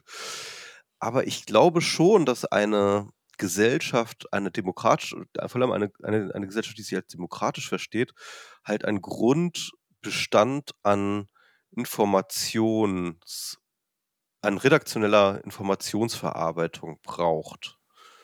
Es, Mhm. es braucht ein, es braucht Leute, die eine gemeinsame Wirklichkeit herstellen. Ja? Ja, sehr gut gesagt. ähm, auf der man, auf der Basis man dann plötzlich auch in den Austausch getreten kann mit völlig Fremden und so weiter und so fort. Und dass uns diese Basis wegbricht, liegt natürlich nicht nur daran, dass äh, die Gelder und Aufmerksamkeiten sich verschieben innerhalb dieses Bereichs, sondern es liegt natürlich auch daran, dass es halt ganz bestimmte ähm, Polarisierungsunternehmer, hat das mal ein Autor genannt, ein Polarisierungsunternehmer gibt, die ähm, genau diese gemeinsame Basis an Wirklichkeit gezielt angreifen, weil damit ja auch viel Geld zu verdienen ist. Ne? Und da sind wir jetzt bei Hoss und Hopf schon. Sehr, ja, ja, das, äh, das, da könnte, könnte man jetzt sehr gut direkt überleiten. Aber ähm, um noch quasi in der, in, der, in der Überschrift des Ganzen zu bleiben, ähm, ich stimme dir hundertprozentig zu. Eine, ähm, dass eine gemeinsame Wirklichkeit ist natürlich auch der, der Grund, die Grundvoraussetzung für eine äh, vernünftig geführte Debatte. Ähm, aber gleichzeitig, wenn man jetzt einfach so sagt, ja, alle gucken um 20 Uhr die Tagesschau und wissen dann, was los ist, so wie es in der in Anführungszeichen guten alten Zeit ist. Das, das wünscht sich natürlich auch, dass dann da dieser, diese gemeinsame Wirklichkeit, die halt transportiert wird, ähm, dass die mit Sorgfalt und nicht mit ähm, ja, malice intent. Also, dass, dass, dass das mit äh, etwas transportiert wird, ohne jetzt ein. Mir fehlen die Worte. Ja, ähm, ohne, ja, ohne einen äh, gemeinen Hintergedanken. Oder Ja, so. ein, geme einen gemeinen Hintergedanken. Also, dass, dass, da, dass das von Leuten praktiziert wird, die sich auch der Wahrheit verpflichtet fühlen und nicht irgendwie eine eigene Agenda fahren. Ja, Das ist natürlich äh, Grundvoraussetzung dafür. Aber ich meine, in den letzten 20 Jahren hat sich die ganze Medienlandschaft und tut sie ja immer noch nicht nur gewandelt, sondern sie ist permanent im Wandel, wandelt sich immer schneller, Plattformen kommen und gehen. Du und ich, wir kennen wahrscheinlich noch Friendster und MySpace und äh, wir kennen wahrscheinlich auch noch die Zeit, als Facebook eine wirklich friedliche, freundliche Diskussionsplattform war die so eher noch an die alten Foren äh, erinnert hat als an irgendwas anderes, als es noch keinen, äh, wir kennen das noch, als es noch keinen Feed gab. ja, ja. Stimmt, der Feed, der kam ja erst 2005 oder so. Ja, Ja. und als es wirklich so, als das Internet noch, ähm, als die Nutzung im Internet noch so aussah, dass du hinge in- ins Internet gegangen bist, als bewusster, äh, als bewusster Akt, Bin ich schon drin? Ja, genau. Dann hast du irgendwas, irgendwas gesucht, hast es gefunden und dann bist du auch, auch wieder raus aus dem Internet und dann war es das. Ja, ja, ja, ich, ich, ich weiß schon, was du meinst, natürlich. Das sind, das sind ja klar, ko- komplett andere Mediennutzungspattern damals Mhm. gewesen. Ähm, aber ich würde, es war selten so, dass ich wirklich mich eingewählt habe und dann habe ich was gesucht, sondern meistens bin ich dann, habe ich dann auch, äh, sag ich mal, die Websites abgesurft, die Blogs abgesurft und so. Also das gab es ja damals auch schon, diese Blogs. ne? das stimmt. Das Ähm, stimmt. und und ähm, und oder Foren, wo ich dann unterwegs war. Das gab's auch. Ich war auch mal, ich habe auch eine Zeit lang habe ich in Foren rumgehangen Ja, klar. ähm, und Chatrooms und solchen Geschichten. Ja, stimmt. natürlich. Aber da, da war man dann, da wollte man sich dann in der Regel äh, nicht irgendwie berieseln lassen oder da gab es ja keine Algorithmen oder so. Da hat man dann wirklich geguckt, okay, hier sind jetzt so ein paar Leute, die ich kenne. Was wurde da geschrieben? Kann man hier irgendwie was ähm, dazu beitragen? Kann man einfach nur irgendwas lesen? Aber es war nicht so, dass dir permanent was vorgesetzt wurde. Mhm, ja. Ja, stimmt, der Feed ist schon schon was anderes, ne? Also, auch dieses unendliche Scrollen, Ja. das du machen kannst und ähm, ja, ähm, das hat auf jeden Fall viel geändert. Der der Stream hat was hat viel geändert, Mhm. ähm, in der Mediennutzung. Ähm, Aber und wenn aber aber auch da auch damals, als es anfing, war es noch kein Doomscrolling, ne? Das das Nein, kam ja auch natürlich erst viel nicht. später. Das war Es gab ja auch wirklich irgendwann den, den Punkt damals, wo man, wenn man so seine Foren abgegrast hatte und seine Chatrooms äh, und dann vielleicht auch nochmal auf seinem MySpace-Profil vorbeigeguckt hat. dann war Ir- das Internet auch alle, ne? Ja, irgendwann war halt durch, dann, dann war es vorbei.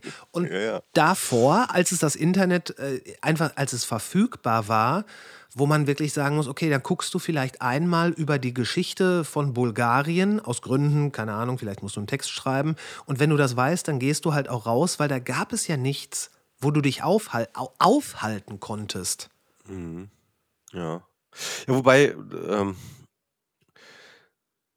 naja, das sind alles äh, Ungleichzeitigkeiten, weil natürlich gab es schon auch damals äh, Orte, an denen du dich halt aufhalten konntest und sogenanntes Lurking, das, das, das, der, der Begriff des Lurking, der ist so alt, der kommt aus der Usenet-Zeit, ja, also noch vor dem Internet. Ähm, wo die Leute sich noch äh, in Mailboxen eingeladen, äh, äh, ein, eingewählt haben. Ähm, und, und, und Lurking ähm, bezeichnet ja genau dieses Rum, Rumhängen. Rumeideln und Warten, dass so was Interessantes äh, rein, äh, rein, reinploppt. Mhm. Und wenn man solche Sachen zum Beispiel wie 4chan oder so äh, relativ früh mitgekommen, ich glaube, 4chan ging ja auch äh, 2002 los oder 2003 oder sowas, ja. Ähm, und äh, da, da war ja auch ständig was los. Und da konntest du auch die ganze Zeit auf Bi rumhängen und dann hast du halt irgendwie den neuesten Content gehabt. So. Also es ist jetzt nicht so, dass, dass es vorher gar nicht gab. Aber es war auf jeden Fall noch nicht so die normale, das normale Mediennutzungsverhalten im Internet. Stimmt schon. Oder ich meine, da konntest du dann, wie, wie, wie du sagst, warten, dass etwas passiert. Aber allein dieses Warten, das, das ist ja heute nicht mehr. Du wirst ja gefüttert ohne Ende. Das Internet hört ja heute nicht mehr auf. Ja. Das ist, das ist glaube ich, ein, ein massiver Unterschied. Und ja, um jetzt nochmal den Bogen zu kriegen, zu diesem, äh, zu diesem Podcast, zu diesem Podcast Hoss und Hopf. Was sind das für Menschen? Was, warum, warum kriege ich jetzt in den letzten zwei Wochen, sehe ich immer, dass irgendjemand was darüber geschrieben hat, dass das ja der äh, ganz schlimm ist, dass das ja äh, die, die Jugend, also junge Männer vor allen Dingen, äh, intellektuell vergiftet. Wobei ich habe mir einen Podcast davon angehört, das mit dem intellektuell, das würde ich da auch mal sehr in Abrede stellen. Was sind das für Leute?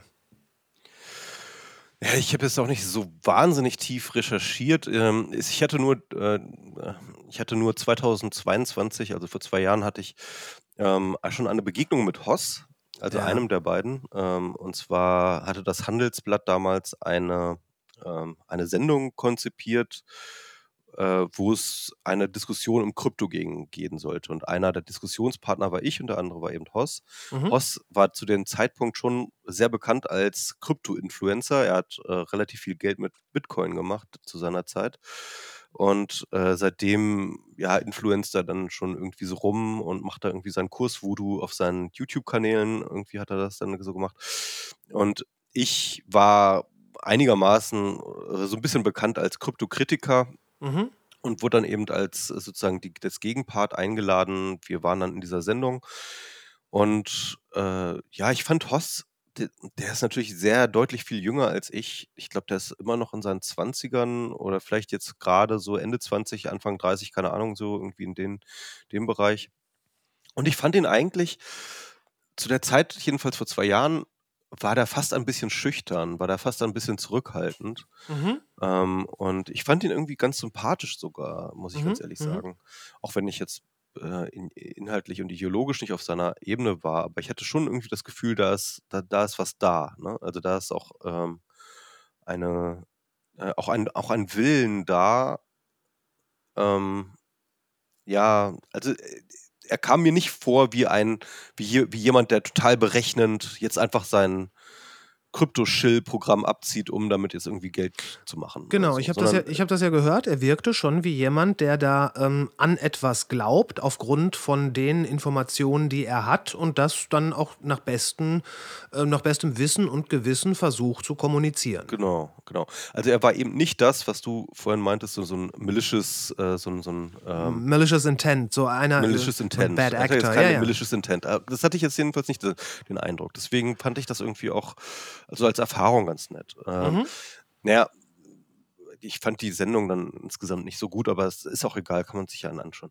Ähm, was ich ähm, und, und deswegen fand ich das irgendwie so interessant, ähm, dass er jetzt dort aufgetaucht hat. Ich habe mich, ich habe mir dann ein paar Sendungen ein, reingehört in, Mhm. bei Hoss und Hopf und äh, mich auch so ein bisschen mit der Berichterstattung drumherum ähm, befasst. Und mein Eindruck war dann tatsächlich auch, dass ähm, dort derjenige, der da die AfD-Sprüche raushaut, das ist dann auch eher der Hopf, ne? also Mhm. dieser andere Typ. Ähm, und, und den fand ich wirklich auch von Anfang an sehr unangenehm. Also auch sein, sein Auftreten in dem Podcast. Ähm, während Hoss hatte ich da das Gefühl immer noch irgendwie versucht, so ein bisschen den Anschein zu erwecken, ähm, wir machen jetzt hier wirklich ausgeglichen und äh, fair und so weiter und so fort, war der halt einfach, der haut einfach mal seine Sprüche raus, seine Ja, ja, AfD-Sprüche genau. raus, ja. Und ähm, Tja, äh, es hat mir so ein bisschen leid getan, auch so ein bisschen. Ich dachte mir so irgendwie, warum macht Hoss das mit so? Na egal. Auf jeden Fall, ähm, ähm, was ich dann aber schon interessant finde, ist dann diese strukturelle Nähe zwischen, sag ich mal, Finanzinfluencern und dieser ganzen Szene. Das ist ja, ähm, also ich habe mich ja länger mit Krypto und so weiter beschäftigt, aber das, das ist ja nicht auf Krypto zu begrenzen, sondern seit es zum Beispiel diese ganzen Apps gibt, äh, Trade Republic, Robinhood und Mhm. wie sie alle heißen, ja, diese ganzen Apps, mit denen man jetzt mittlerweile Aktien, ähm, Devisen, alles Mögliche handeln kann, Mhm. ähm, hat sich ja eine Art von, wenn man das so in diesen alten Termen schmücken will, eine Demokratisierung des Finanzmarkts ergeben. Also jeder, jeder hat Zumindest, so, Zugang. zumindest eine, genau, äh, Demokratisierung des Zugangs. Da würde ich dir Genau. auf jeden Fall Genau. zustimmen. je, je, jeder hat plötzlich, jeder kann jetzt äh, an den Finanzmarkt gehen und da halt rumspekulieren. Ne? Da- Das hat dann auch dazu diesen ganzen Meme-Stocks geführt, von denen man jetzt ja gehört hat. Und Krypto ist im Endeffekt auch nichts anderes als ein Meme-Stock. Ja? Also es ist halt Meme-Stock in äh, einer Technologie oder sowas, könnte man Mhm, vielleicht mhm, sagen. mhm, mhm. Und mh, Du bist also immer noch kein äh, Fan von Krypto.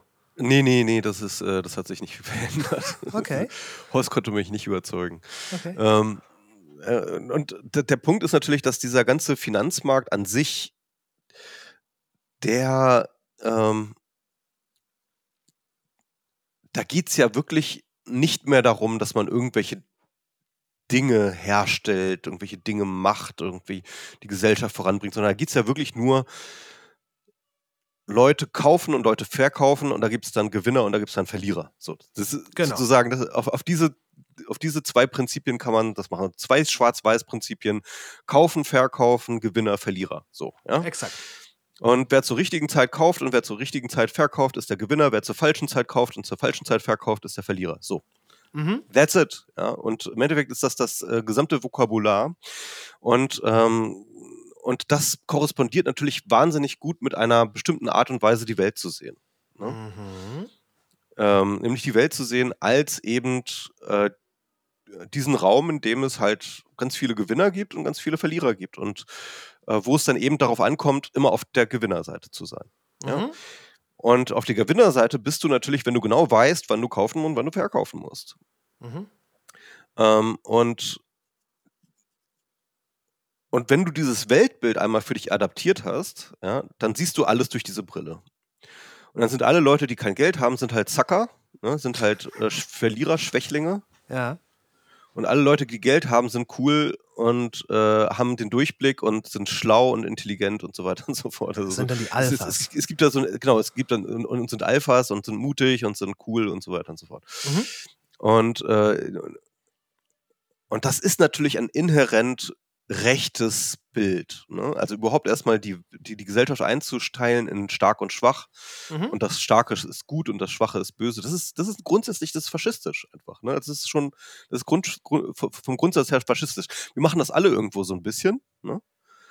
Ähm, wir, Ja, wir, weil- wir, weil- wir, weil wir sind ja alle irgendwie Stall dieses Status-Games, ne? Irgendwie.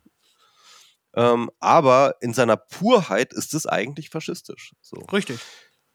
Es ist, es ist ein Runterdummen der gesellschaftlichen Komplexität auf, ähm, auf ja eigentlich schon tierische mh, auf tierische Maßstäbe fressen und gefressen werden. Also so Genau, der Sozialdarwinismus, Da, Sozialdarwinismus oder teilweise halt auch wirklich Darwinismus im, in Reinkultur. Ganz Genau. Ganz simpel. Darum, darum ist es wahrscheinlich auch so einfach, dieses Bild rüberzubringen, weil es halt einfach ist, weil es äh, im höchsten Maße unterkomplex ist und eine, naja, weil es halt auch so eine verführerische Message mitbringt. Wenn, denn wenn du was tust, wenn du gut bist und wenn du arbeitest und so weiter, dann gehörst du zu den Gewinnern. Und dann wirst du auf der Sonnenseite dieses sehr harschen Systems stehen, während die anderen verdientermaßen im Regen bleiben. Genau. Und, und, und, und, und Grundlage dessen ist im Endeffekt, dass du den Kapitalismus oder den Markt oder wie du es nennen möchtest, der spielt dann die Rolle von Gott. Ja? Also diejenigen, die mit viel Geld ausgestattet sind, die wurden sozusagen von dem Markt für ihre, für, für, für ihre Gottestreue sozusagen belohnt. ja? Und ich gut, diejenigen, die halt irgendwie äh, am untersten Existenzrand sind, ähm, äh, die hat diese Entität Markt, Kapitalismus, whatever, halt ähm, ne, aus, irgend, aus wahrscheinlich ganz guten Gründen, ne? das ist das ja, was du dann sozusagen implizierst, aus Ja, ja, guten klar. Gründen.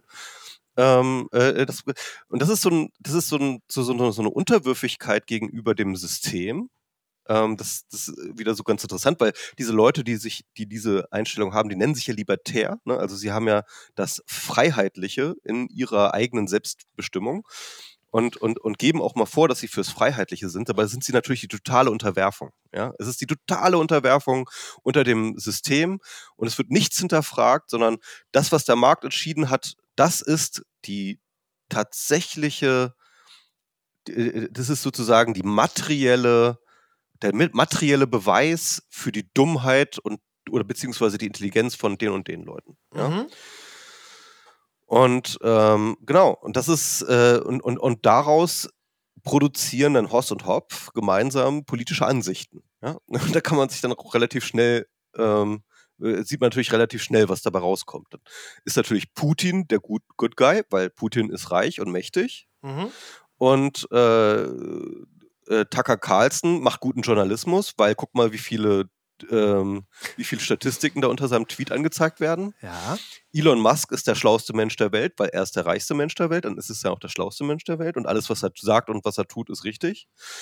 Und äh, richtig, richtig schlimm sind natürlich vor allem äh, äh, Asylsuchende und äh, Leute, die kein Geld haben und äh, äh, Schmarotzer sind auf der und wir müssen die, wir müssen denen auch noch den letzten Pfennig wegnehmen, damit die halt äh, äh, das, damit, damit deren biologische Existenz nicht mehr in meinem Steuer, äh, in, in, in meiner Steuerabrechnung stattfindet. Ist der eine Ja. nicht irgendwie in Dubai äh, ansässig? Ja, genau. Hoss, ist, Hoss lebt in Dubai auch. Ja. Ah ja. Der zahlt aber bestimmt hier seine Steuern. Ganz bestimmt, ganz, Ganz bestimmt. bestimmt. Also, Äh, ich habe gehört, ich also die. Krypto-Leute, die zahlen ja sowieso sehr gerne Steuern. Und ja, das- ja, total. das ist Sowieso wie all- alles Weidel auch. Das ist, ja. hm. Richtig, richtig. Ähm, bin ich auch äh, ganz, ganz großer Fan von.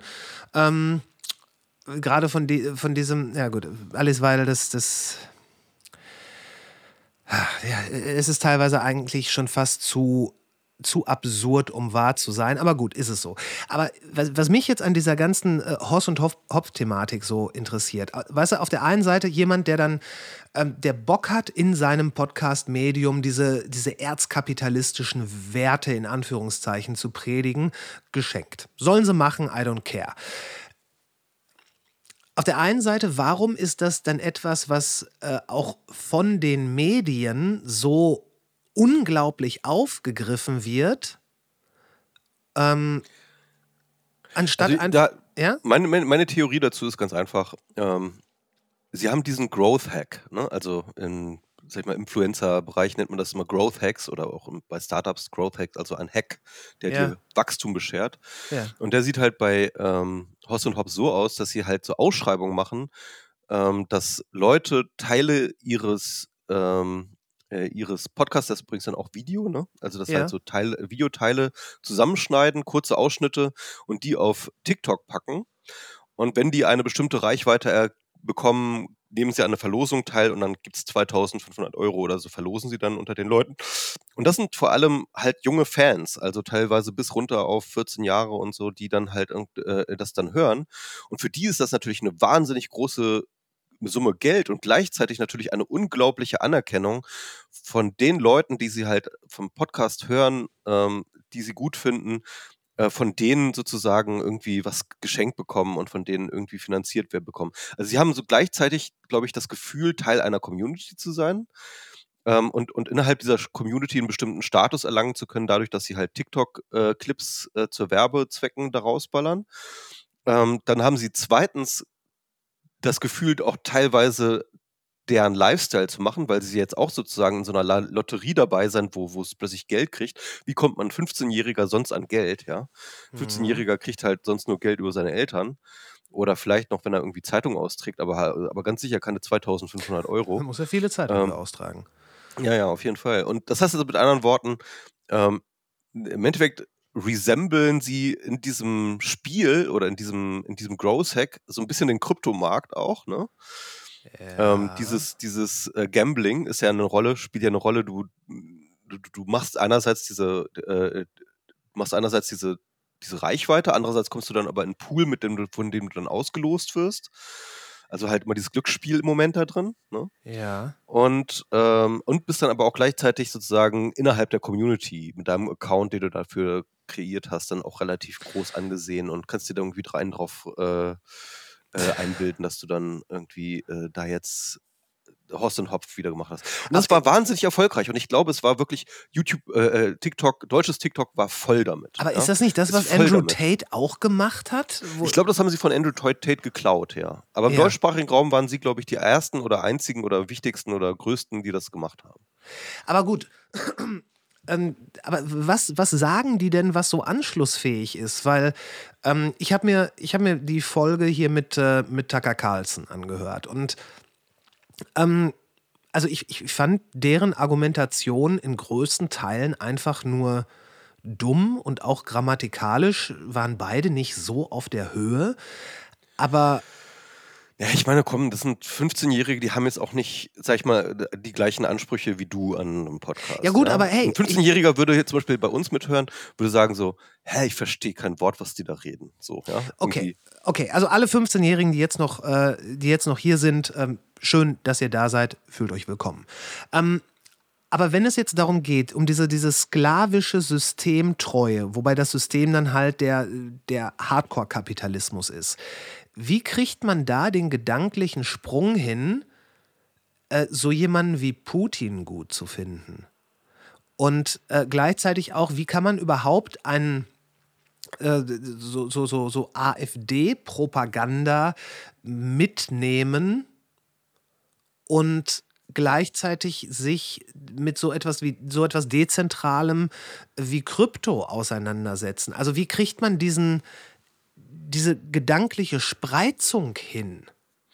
Also es gibt zwei gute Sprüche über, ähm, über Libertäre. Ne? Der eine ist ähm, Scratch a Libertarian and äh, Monarchist ble- bleeds. Ne? Also Ja, kratze einen, ähm, einen, einen Libertären? Libertären und es wird ein Monarchist bluten. Ja.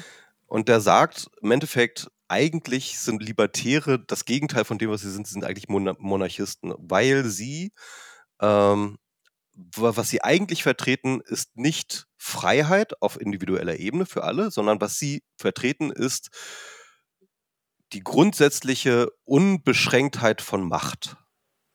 Ja. Also weil ähm, wann immer äh, sozusagen Libertäre für Freiheit kämpfen, kämpfen sie meistens dort für Freiheit, wo Leute, die bereits eine bestimmte Form von Privileg genießen oder schon eine bestimmte Form von ähm, äh, gesellschaftlich erhöhter Stellung haben, dass deren ähm, dass deren Freiheit nicht eingeschränkt werden muss zugunsten dem Re der Rest der Gesellschaft. Sei es Leuten, Gendern, sei es haben. Steuern, sei es Schei etc. Es geht immer darum, dass diejenigen, die schon, sag ich mal, eine sehr hohe Steuerstellung haben in der Gesellschaft, die sehr viel, äh, eine machtvolle Stellung haben, nirgendwo Konzessionen machen müssen gegenüber der Gesellschaft an sich. Ja? Mhm. Mhm. Das ist das, das Libertäre. Das heißt mit anderen Worten, worum es ihnen eigentlich geht, sozusagen, ist unrestricted power. Mhm. Unbeschränkte Macht. Genau. Für wer immer sie hat. Ja? Das heißt mit anderen Worten, ist ein Monarchist. Der zweite Spruch, ähm, der äh, Libertäre sehr gut äh, bringt, ist: Libertarians are house cats. Ja, danke. They are fierce. Uh, they are convinced about their fierce independence. Um, But you feed them ignoring, every day oder so- genau, so? ne, genau äh, ignoring uh, all the infrastructure that they live on. Ja? Okay, Also- ich kenne den tatsächlich so, ähm, ne, Libertäre sind wie Katzen. Du gibst ihnen jeden Tag zu e essen und am Ende tun sie doch so, als äh, bräuchten sie dich nicht. Ja, genau. Also sie sind von ihrer totalen Unabhängigkeit komplett überzeugt äh, und, und ignorieren komplett alles das, was man. Das ganze was, Framework, was, sie, was um sie was, was, sie, was sie zum Leben brauchen. Das heißt Ja. mit einer Wort, das ist alles Infrastruktur, das, das, das akzeptieren, das, das, das honorieren sie nicht. Mhm. Ähm, das heißt mit anderen Worten, und das erklärt auch Putin. Also sie einerseits, also das erklärt, also beides, beides, beide Sprüche erklären äh, die Affinität zu Putin. Putin ist sowas wie ein Zar, ja, der ist ein Monarchist Ja. und seine unrestricted power, die er genießt, äh, im Gegensatz zum Beispiel zu jeglicher Art von demokratischen äh, Staatschef, ja, Mhm. ist etwas, was die einfach ganz geil macht. Ja, das macht sie einfach horny, wenn die das sehen. Das, das ist das, was sie, das ist das, was sie wollen. Das ist das, das ist das eigentliche, äh, äh, wa- was was bei ihnen abgeht. Das zweite, was bei ihnen abgeht, ist, dass sie ihren eigene Stellung innerhalb der Gesellschaft nicht verstehen, auf welcher Infrastrukturgrundlage die basiert. Ja? Mhm. Sie glauben, dass alles, was sie haben und alle, alle Erfolge, die sie in ihrem Leben gemacht haben, sind einfach und aus, ein, ausschließlich ihnen selbst zuzuschreiben. Ja? Mhm. Und ich finde das ganz interessant. Es gab mal ähm, ein, ich weiß nicht mehr, so ein intellektueller Kalif heißt der, glaube ich, irgendwie auf Twitter, der hatte mal einen schönen Thread geschrieben über Elon Musk. Mhm. Und Elon Musk ähm, hat er genannt ein Non-Violent Entrepreneur. Also einen nicht ähm, gewalttätigen Entrepreneur. Okay. Und hat ihn gegen sozusagen die gewalttätigen Infra äh, Entrepreneure in Russland kontrastiert. Also diese ganzen Oligarchen. Ja? okay, ja. Um in Ra- Russland ein Oligarch zu sein, musst du nicht einfach nur viel Geld haben. Du musst auch eine Armee haben. Du musst auch sozusagen, du brauchst die Mittel oder äh, Armee oder wie auch immer du oder irgend gute Kontakte in, in, ins Government oder zu Putin oder wie auch immer. Du brauchst, wenn du, wenn du in Russland Geld hab, haben willst, ne, oder Geld, Geld reich sein willst, ja. dann brauchst du die Mittel, sie, diesen Reichtum zu verteidigen. ja. Weil die Polizei wird dich nicht verteidigen. Äh, der Staat wird dich nicht verteidigen, der wird dein Eigentum nicht verteidigen. ja. Wenn ein anderer Oligarch kommt, Beef mit dir hat und der ist stärker, dann bist du tot. Dann bist du einfach tot. Ja? Okay. Wenn Putin ein Problem mit dir hat, dann bist du, dann bist du im Gefängnis. Mhm.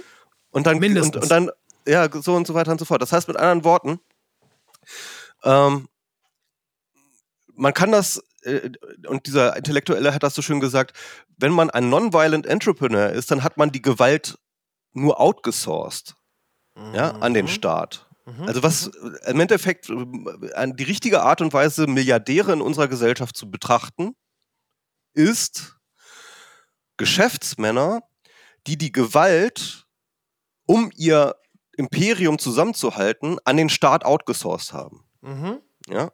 Also unsere Polizei, unsere, unseren Justizapparat und so weiter und so fort garantiert diesem Milliardär, dass er in Frieden leben kann. Und in wirklich, also mit, also das, das und, und, und wenn man sich diesen Gedanken einmal so wirklich betrachtet, ja, in Ja. seiner ganzen, in, in seiner ganzen Konsequenz, dann müsste man, kommt man natürlich auf den Punkt, wo man sagen muss, also, also wenn man dann sozusagen die Opportunitätskosten nennt man das im, in der Wirtschaft, ne? wenn man das sich anschaut, was halt so diese ganzen, ähm, äh, äh, diese ganzen Reichen äh, für Geld ausgeben, um sich selbst zu schützen in, in Russland, ja. Mhm. Mhm. Wenn man sagt sozusagen, was ist das eigentlich wert, was, was, was die da ausgesourced haben, diesen ganzen Apparat, äh, diese Sicherheit auszusourcen, ja, ähm, dann sind das Milliarden, dann ist das ungefähr die Hälfte des Vermögens. Ja. Aber müssten vor diesem Hintergrund nicht Milliardäre und Konsorten die größten Fans der äh, freiheitlichen Demokratie sein, weil eben in diesem System Staat und äh, Polizei, wie auch immer, in der Lage ist, zu einem Bruchteil der Kosten ihr Vermögen zu bewachen und sicherzustellen? Sie sind halt Hauskatzen. Richtig, da waren wir ja. Genau. Weil sie Hauskatzen sind, können sie das nicht äh, appreciaten. Und sie glauben, und, und sie haben das Selbstbild, dass sie auch in Putins Russland genauso reich sein könnten. Hier, weil sie das nicht verstehen, weil sie das nicht äh, verstehen. Dass sie ähm, äh, morgen weg vom Fenster sind. Ja, ja, weil alles das, was es gibt, das ist quasi, also sie, äh, das ist, ist denen quasi in, ja nicht in den Schoß gefallen, aber das war immer schon so da. Das kann gar nicht anders sein. Das ist genau. einfach gegeben. das ist ein Naturgesetz.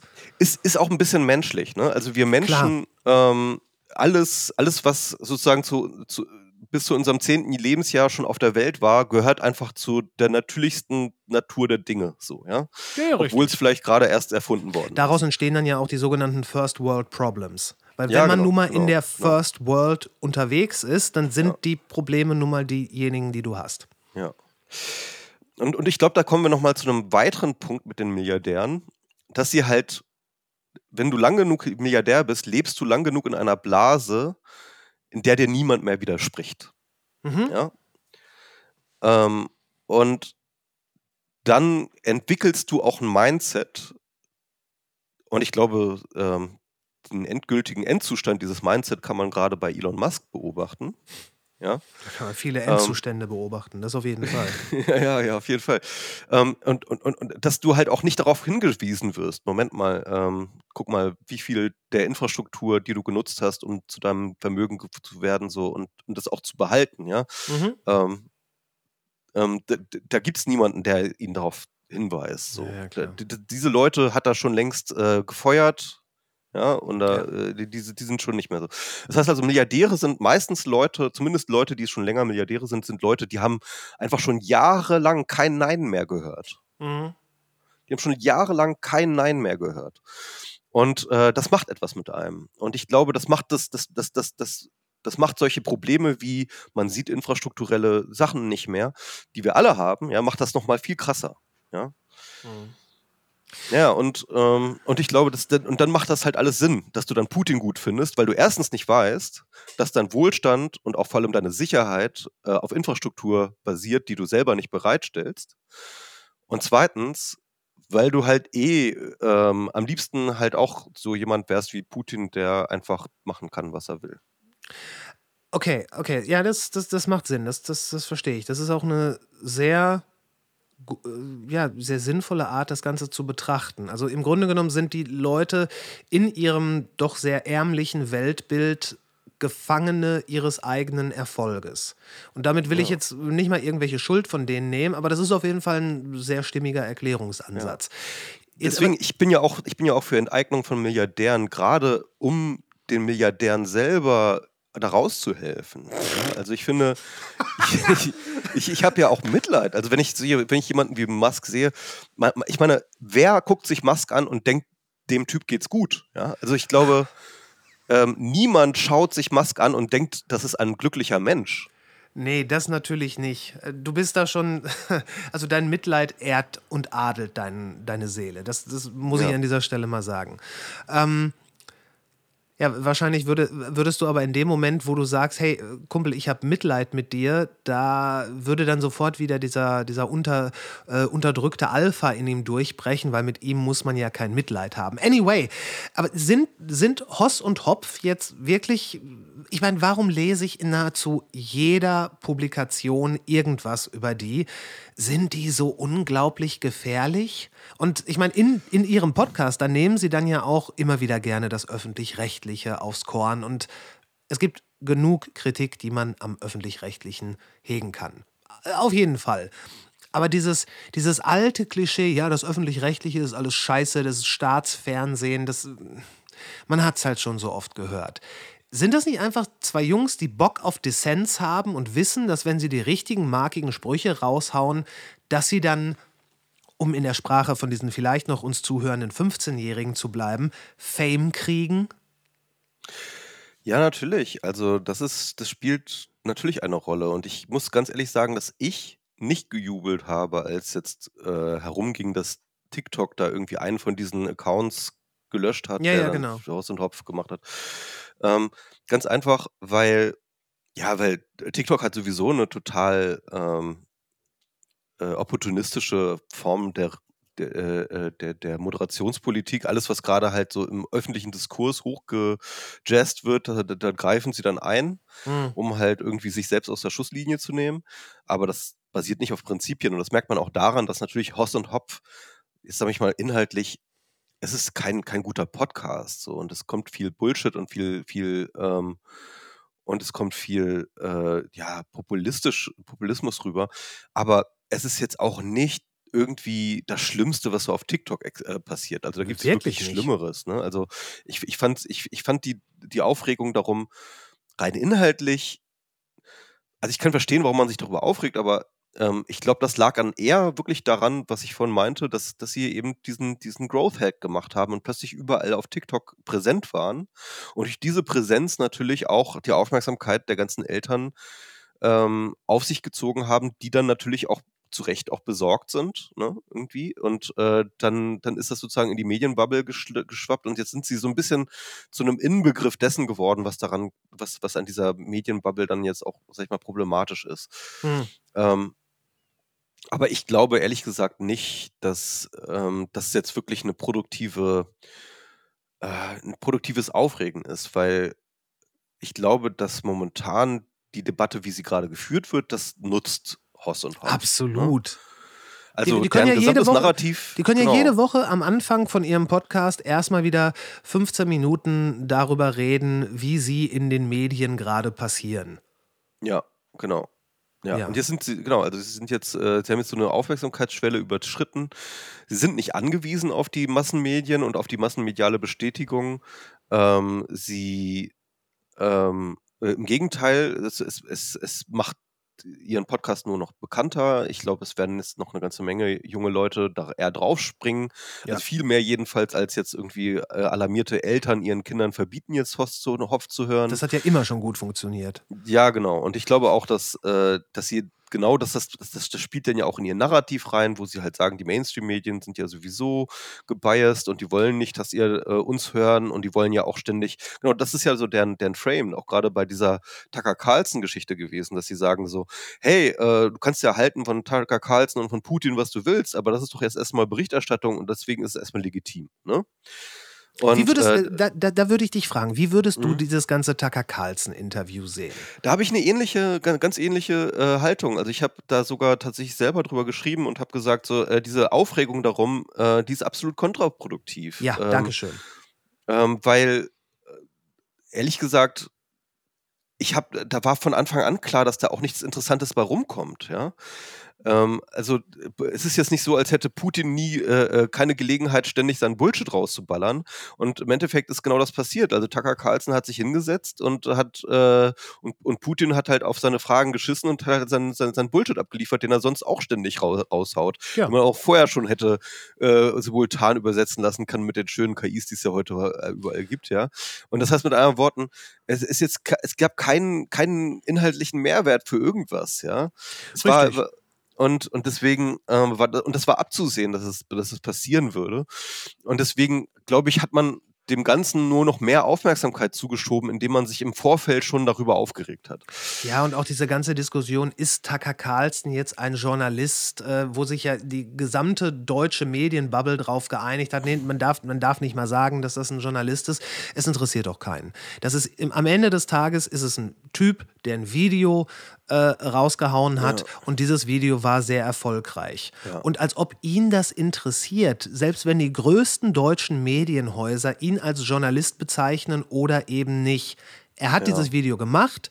Äh, die, die Aufregung, die dadurch entstanden ist, erst recht, wenn dann, ich weiß gar nicht mehr, wer es war, aber irgendein, ich, ich glaube sogar die Tagesthemen, irgendjemand hat gesagt, man sollte sich das nicht angucken. Das ist dann ja genau das Gleiche wie Ja, mit äh, Horst und Hopf. Ja, ja, genau. Und das, das nehmen sie dann dankbar auf, Hoss und Ja. Hopf, und sagen dann, guckt hier, da die öffentlich-rechtlichen Medien, die wollen nicht, dass ihr das Ja. seht. Und das ist natürlich für die das Signal, dann muss es, dann ist es ja umso wichtiger, dass man das jetzt Exakt. Guckt, so, ne? Und das ist deren Argumentation. Und, ähm, und ich, ich sag mal so, als 15-Jähriger macht das Eindruck. Das ist, das ist äh, klar, willst du nicht, dass jemand etwas vor dir verheimlicht, ja? Natürlich als 15-Jähriger. Du kennst das auch, deine Eltern haben dir auch bestimmt mal schon mal was vor dir verheim- verheimlicht, das fandst du auch doof, ja? Richtig. Und jetzt will jetzt irgendwie der Staat will dir jetzt was verheimlichen und äh, will dir erzählen, dass Putin was ganz Schlimmes ist. Und deswegen äh, äh, wollen die nicht, dass du das Video mit ihm siehst und so.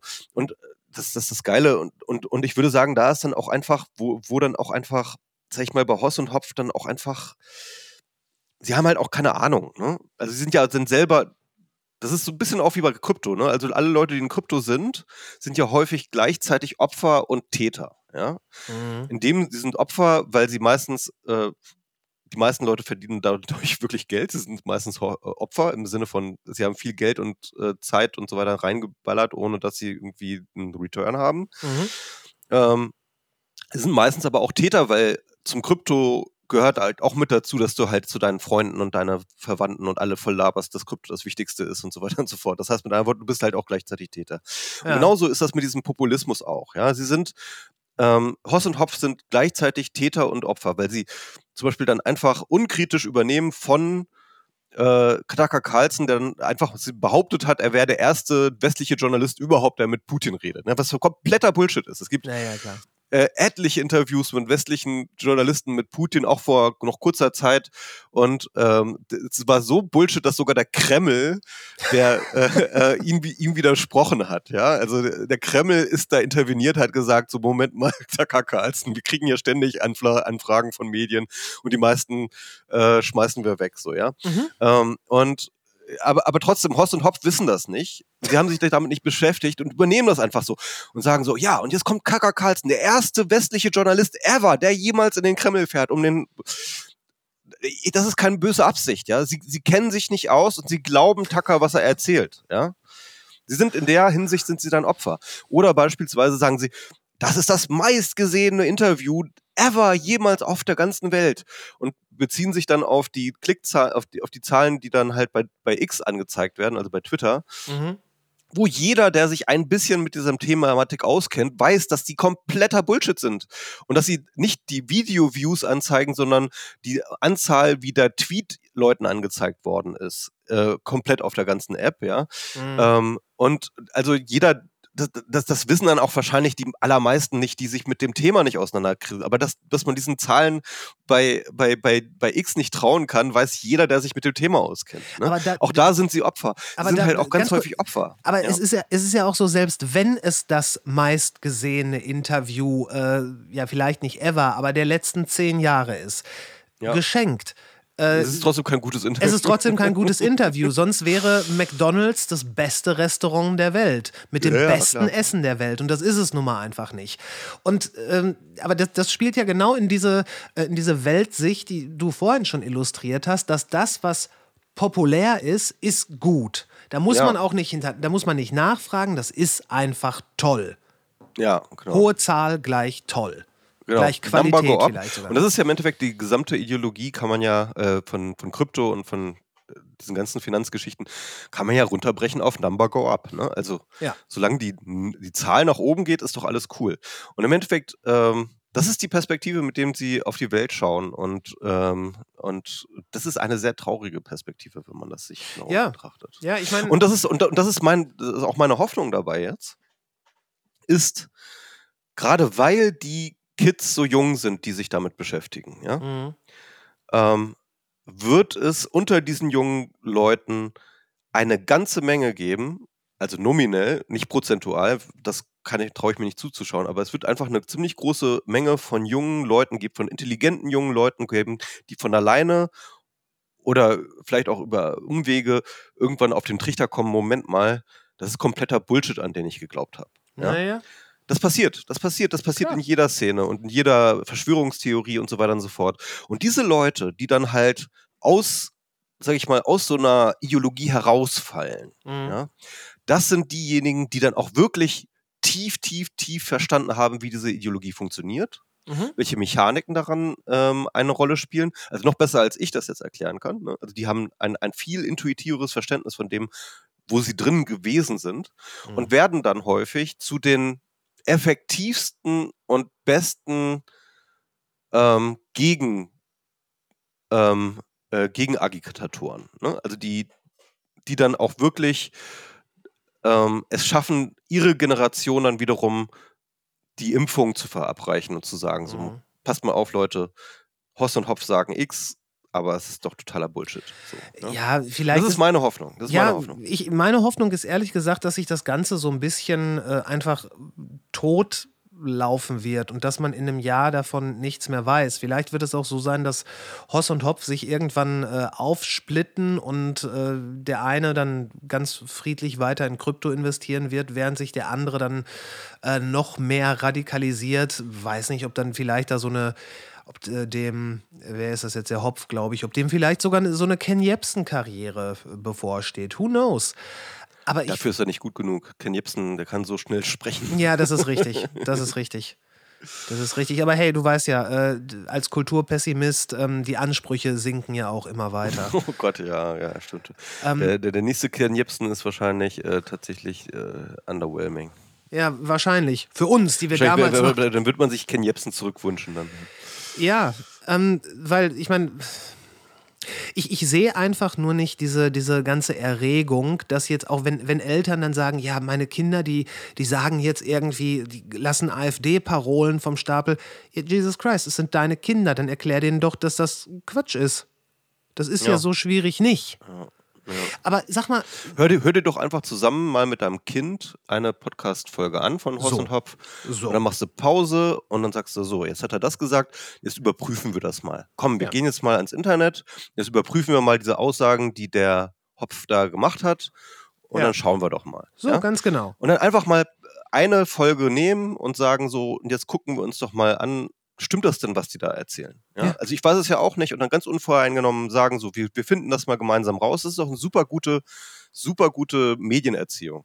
Ja, absolut. Also das, und wenn da irgendwas, wenn die dann halt auch mal irgendwas sagen, wo man denkt, hey, ist das wirklich so? Und es ist wirklich so, ja gut, da muss man denen den Punkt auch geben. Weil, Ja, klar, äh, natürlich. Ich würde, ich Niemand würde redet nur hundertprozentig scheiße. Ja? Doch, wir in diesem Podcast, wir reden. Ach nee, nicht. Scheiße, nein. Ich glaube sogar, wir haben ein bis fünf Prozent Quatsch Wahres erzählt? drin. Ja, wir, Wahres ja, drin. ja, Ja, da, das, drin. das ist durchaus möglich. Das ist äh, ja. durchaus möglich. aus Versehen. Aus Versehen, das, das schleicht sich so ein. Aber jetzt sag doch mal, ähm, diese, diese ganze Bitcoin-Geschichte, ich meine, oder Krypto allgemein, aber lass uns ruhig mal bei Bitcoin bleiben. Ich, ne, Full Disclosure, ich fand das als, äh, ich weiß nicht, welcher Hype das gerade war, das war, glaube ich, so 2018, als das Ding auch so in, ich habe 17 war Wi- glaube ich. Das war der, das war der eine, eine, äh, 17 hat das mal einen Hoch von, Genau. ich glaube, 17.000 oder so. Da habe ich dann auch im Wired Magazine darüber gelesen und ich fand das, ich fand das spannend. Ich habe die ganze Technik dahinter, Blockchain und so weiter, nicht so wirklich verstanden. Aber ich fand, das war ein, ein spannender Gedanke. Und ich fand auch diese Idee, okay, dass es dann so eine dezentrale Währung gibt, die fand ich, ich, ich fand, die, das hatte viel Schönes. Ähm, was ich so ein bisschen komisch gefunden habe, war, dass etwas, wenn es etwas so Revolutionäres ist und auch so etwas Umstürzlerisches und dass quasi das Finanzsystem der Welt in eine neue Zukunft katapultiert werden kann, warum dann dieser heilige Gral der, äh, der Finanzierung, warum der einfach nur für Spekulationen benutzt wird und so auch in seinem ganzen moralischen Überbau komplett entwertet wird. Das habe ich nicht verstanden. Ähm, aber rein vom Technischen fand ich es erstmal nicht uninteressant. Und du sagst jetzt einfach so, nee, komm, das ist alles Kacke, das stimmt nicht. Warum? Warum? Das ist doch, ist das nicht spannend? Ja, natürlich ist es spannend und ich, ich sag mal so, ich habe mich sehr viel früher damit auseinandergesetzt und auch sehr viel früher verstanden, was da jetzt technisch hintersteht. Und das ist spannend, was da technisch hintersteht. Ne? Also diese ganze ähm, äh, Blockchain-Geschichte war zu dem Zeitpunkt und, und, und vor allem auch äh, diese Kombination aus verschiedenen, also nichts von dem, was in, im Bitcoin-Paper steht, ist komplett neu. Ne? Was neu ist, ist wirklich diese Kombination von verschiedenen Technologien zu einem Gesamtsystem. Ähm, und das war durchaus, äh, fand ich das total spannend. Und, Mhm. kann, und ich kann sowas äh, äh, rein aus äh, technischer Hinsicht auch total abfeiern. Ne? Äh, das ist überhaupt keine Frage. Die Sache ist nun die, ähm, wenn es eben so kulturell dominant wird und ähm, vor allem auch so umweltschädlich. Ne? Also Mhm. äh, ich weiß nicht, was jetzt die aktuellen Zahlen sind, aber als ich mich damit beschäftigt habe, hatte Bitcoin äh, den Energieverbrauch von Argentinien. Ja? Mhm. Mhm. Und äh, um den Energieverbrauch von Argentinien zu rechtfertigen, musst du eine ganze Menge, es musst du eine ganze Menge Nützlichkeit in die Welt bringen, würde ich sagen, persönlich. Ja? Also ähm, du musst so nützlich sein wie Argentinien. Mindestens. Und ja, ja, ist es einfach so. Ja, Also ja, finde klar. ich persönlich. Ne? Also, ähm, und da sehe ich eine gewisse Diskrepanz. ja. Also, weil, weil ganz ehrlich, ähm, wäre es wirklich eine Währung, wie ich sozusagen ähm, ursprünglich angedacht und viele Leute immer noch behaupten, dass es eine Währung ist, dann müsste ich damit ja Dinge kaufen können. mhm. Kannst du ja jetzt teilweise. Ja, und jetzt, jetzt wird sicherlich ein Kryptobro sagen, ja, aber kannst du doch hier, guck mal, da und da und da und da und da und da. Ähm, das ist aber nicht das, was eine Währung ist. Ja? Eine Währung ist nicht, ich kann damit auch mal irgendwo an einem bestimmten Punkt irgendwas bezahlen, ja, Mhm. sondern eine Währung ist, damit kann ich Dinge bezahlen. Also Dinge von wegen random Dinge. Damit kann ich Mhm. meine Brötchen bezahlen, meine Miete bezahlen, meine Raten bezahlen, meine, äh, äh, meine Einkäufe bezahlen beim, beim Supermarkt und so weiter. Das ist eine Währung. Ja? Mhm. Ähm, ich kann auch zwei Ziegen besitzen und jemand wird mir eine Möglichkeit finden, wie ich wem ich diese Ziegen geben kann und dann gibt er mir dafür irgendwas anderes so, ja. Aber eine Ziege Das ist keine Währung. Ja, ja, Das ist keine Währung. Das ist ein Tauschobjekt. Nur, nur, nur weil es, ja genau, nur weil es äh, sozusagen vereinzelt Dinge gibt, wo ich, äh, wo ich Bitcoin bezahlen kann, ist es noch keine Währung. Ja? Und ähm, dass es keine Währung ist, sieht man natürlich auch daran, wie es verwendet wird. Die aller, aller, aller, aller, aller, aller wenigsten Leute benutzen Bitcoin wirklich, um Dinge zu bezahlen, Mhm. sondern fast alle Leute, die im Bitcoin-Space unterwegs sind, machen das als Anlageobjekt, als Spekulationsobjekt Mhm. wie du schon richtig sagtest. Oder äh, das Einzige, wo es wirklich zum Bezahlen stattfindet, in einem größeren Maßstab, ist in Ransomware. Ne? Ransomware einmal kurz erklären.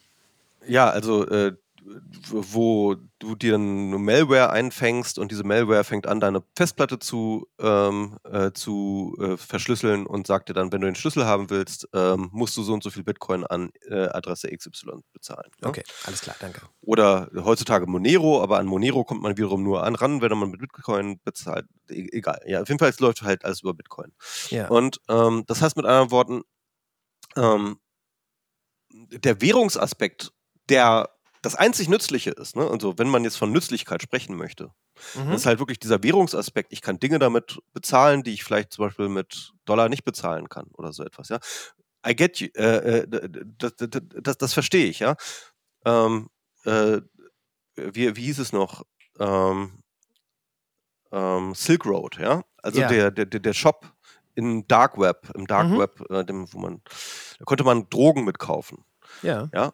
Und da bin ich dann Libertärer selber persönlich genug, dass ich sage, ja, cool, geil. Ähm, haben wir plötzlich äh, Zugang zu Drogen, den wir ohne Bitcoin nicht hatten. Ja? Ja. Finde ich gut. Finde ich Ja. gut. Ähm, und, und, und ich bin nicht der Meinung, dass alles, was legal, was illegal ist, ist böse und alles, was legal ist, ist gut. Da, Ja. Ich bin, so bin ich nicht, ja. Also ich, äh, ich, ich kann da durchaus auch differenzieren. Insofern, ähm, ähm, ich sehe schon einen gewissen Nutzen. Aber diese paar wenigen Transaktionen, in denen ich jetzt sage, okay, da haben wir tatsächlich einen Nutzen, den wir ohne Bitcoin nicht hatten, rechtfertigt nicht den Energieverbrauch von Argentinien.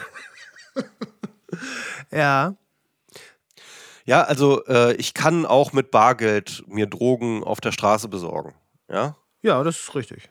Das, das ist richtig. funktioniert auch, das kann man auch machen und das kostet nicht Argentinien den Stromverbrauch von Argentinien. So.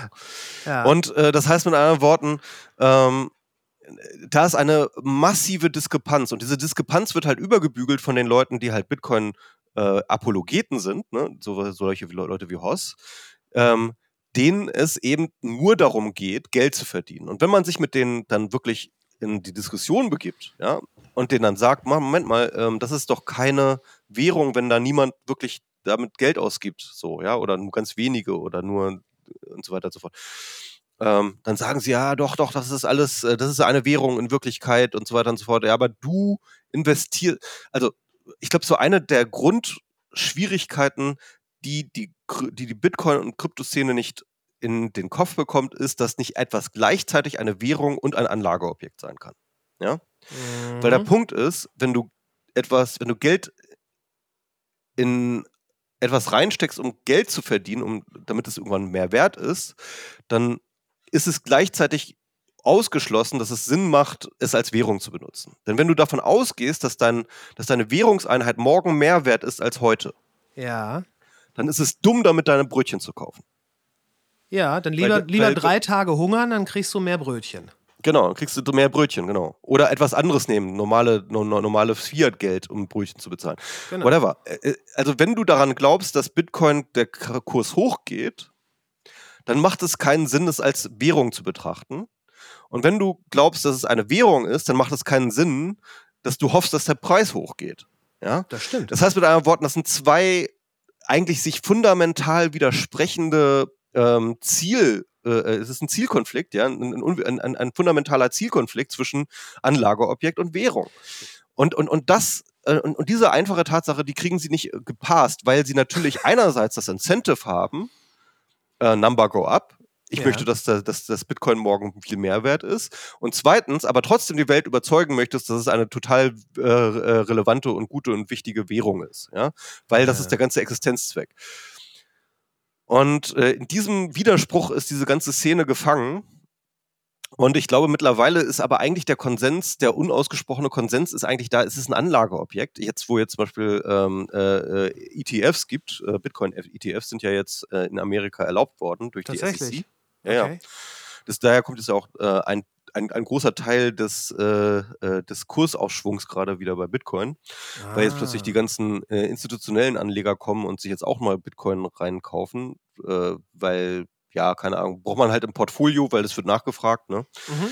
Und das gibt dann im Endeffekt, das ist auch, auch so lustig, weil im Endeffekt Bitcoin ist ja angetreten mit einem sehr, sehr starken ähm, ideologischen Anspruch zu sagen, wir sind eine Neuerfindung des Finanzsystems ohne diese ganzen korrupten Banken und diese ganzen äh, Middleman-Leute, die da genau. so äh, ihr Geld verdienen genau. und so genau. weiter und so fort. Und wir machen jetzt sozusagen ein Finanzsystem Peer-to-Peer -Peer und äh, so weiter. Wir so sind fort. die Revolution. Wir sind die Revolution, ja.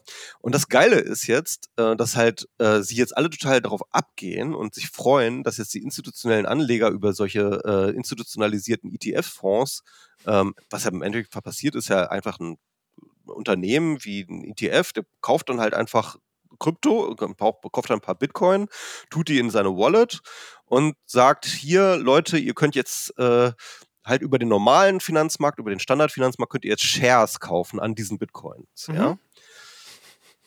Und, und damit halt dieses angeblich total revolutionäre System in dieses alte System komplett integriert haben. Also du hast eigentlich sozusagen diese ganzen alten Strukturen des Finanzsystems hast du, um damit Exposure zu bekommen auf Bitcoin. Also es ist absurd. Das ist eigentlich ist die, die, die absolute Konterrevolution.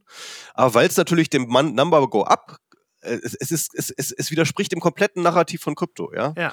Ja, ähm, stimmt. Äh, don't, äh, dass du selber besitzen musst, dass du, dass, dass du eben nicht den Middleman brauchst, dass du, ähm, äh, dass du niemanden vertrauen sollst, keine Institutionen vertrauen sollst. Der, der ganze ideologische Schlons, den Bitcoin ausmacht, den, der wird da einfach komplett über den Haufen geworfen. Und es kommen, es Aber gleichzeitig freuen sich alle. Warum? Number go up. Alles, ja. was Number go up macht, ist gut. Das heißt also, jetzt kommen äh, die Middlemen aus den Institutionen und machen nicht nur, äh, gehen nicht einfach nur das mit, äh, mit Krypto an, sondern be betrachten diese, diese, diese Grundlage dieser dramatischen Revolution des Finanzwesens einfach nur als ein x-beliebiges Asset, genauso wie Maiskörner oder was auch wie immer. Gold oder sowas. Ja, ja wie genau. Gold. Ja. Und schnüren das zusammen in ein Paket, machen es convenient und andere Leute kaufen das und äh, ja, stimmt. Das heißt, dieses, diese, die Erzählung des finanziellen Heilsbringers, die ist eigentlich jetzt schon aus dem Fenster und ja gut, ich meine, was brauchst du für ein Anlageobjekt? Für ein Anlageobjekt brauchst du, dass ich sage, das hier ist was wert und wird morgen mehr wert und du musst es glauben. Fertig. Ja, genau. Also beziehungsweise das wird natürlich stabiler, wenn du eine entsprechend große Masse hast an Leuten, die das, Klar. die glauben, dass es was wert ist und was ist äh, so weiter und so fort. Aber ähm, in meinem letzten Newsletter habe ich Krypto ähm, auch ähm, äh, als Cargo-Kult des Finanzkapitalismus bezeichnet. Ka oh, Cargo-Kult, oh, oh. ne? Äh, Cargo-Kult, äh, was nicht, wer es nicht weiß, äh, ich, ich, ich glaube in der südchinesischen See ähm, gab es nach dem Zweiten Weltkrieg ähm, äh, kamen da so äh, Anthropologen auf so eine Insel und haben dann festgestellt, dass die Ureinwohner, die dort gelebt haben, haben äh, mitten im Dschungel so Landebahnen gebaut und sich Mhm. so Stöcker gemacht, die so aussehen wie so Leute, die halt äh, Flugzeuge einführen. Ja, Mhm. und die haben und, und, und sie haben so Tower aus Bambusstücken gebaut und solche Sachen.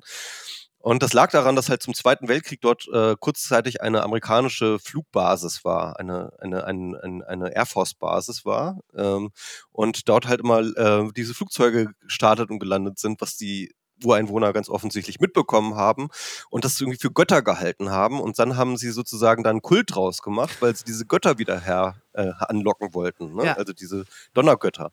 Ja. Ähm, und, äh, und, und ungefähr ist das Gleiche, weil äh, was ja der Finanzmarkt ursprünglich oder von seiner Funktion her ist, ja, ist ja erst einmal zu sagen, okay, es gibt Unternehmen auf der Welt und diese Unternehmen, ähm, die wollen, die müssen irgendwelche Dinge tun, ja, die müssen irgendwelche teuren Dinge tun, die wollen, ein Bauer muss ein Feld bestellen, ja, Mhm. oder ähm, oder ganz, ganz früher, wie es eigentlich angefangen im, im Aktienmarkt, ja, irgendwie ein Schiff fährt jetzt irgendwie ins Ungewisse, um dann vielleicht Indien zu erreichen, um dort Handel zu treiben und dann mit reich beschenkten Gütern zurückzukommen. Ne? Also die Mhm. ganze äh, East, East India Company, das ist ja, East India Company war ja, glaube ich, äh, die, die, die holländische war ja tatsächlich die allererste Aktiengesellschaft, ja. Mhm. Genau. Ähm, Also da waren ja quasi diese Schiffsversicherungen, wenn man das so. Im Endeffekt äh, ja, war mal ein Vorschuss. Ne? Es war Genau. halt einfach so, wir, wir finanzieren eure, ähm, äh, diese Unternehmung, auch wenn wir nicht wissen, was dabei rauskommt, aber wir glauben daran, dass das irgendwie profitabel ist. Deswegen Genau. geben wir euch jetzt das, das, äh, ähm, halt, äh, das Kapital dafür, den, den, den, das Schiff und die Mannschaft und es wird alles bezahlt und so weiter und so fort. Und dann ähm, äh, geben wir dafür diese Stocks aus, also diese, diese Aktien, und die sind dann ein Anspruch auf den Return, ne? also Genau. auf das, was dann sozusagen wieder zurückkommt. So. Genau.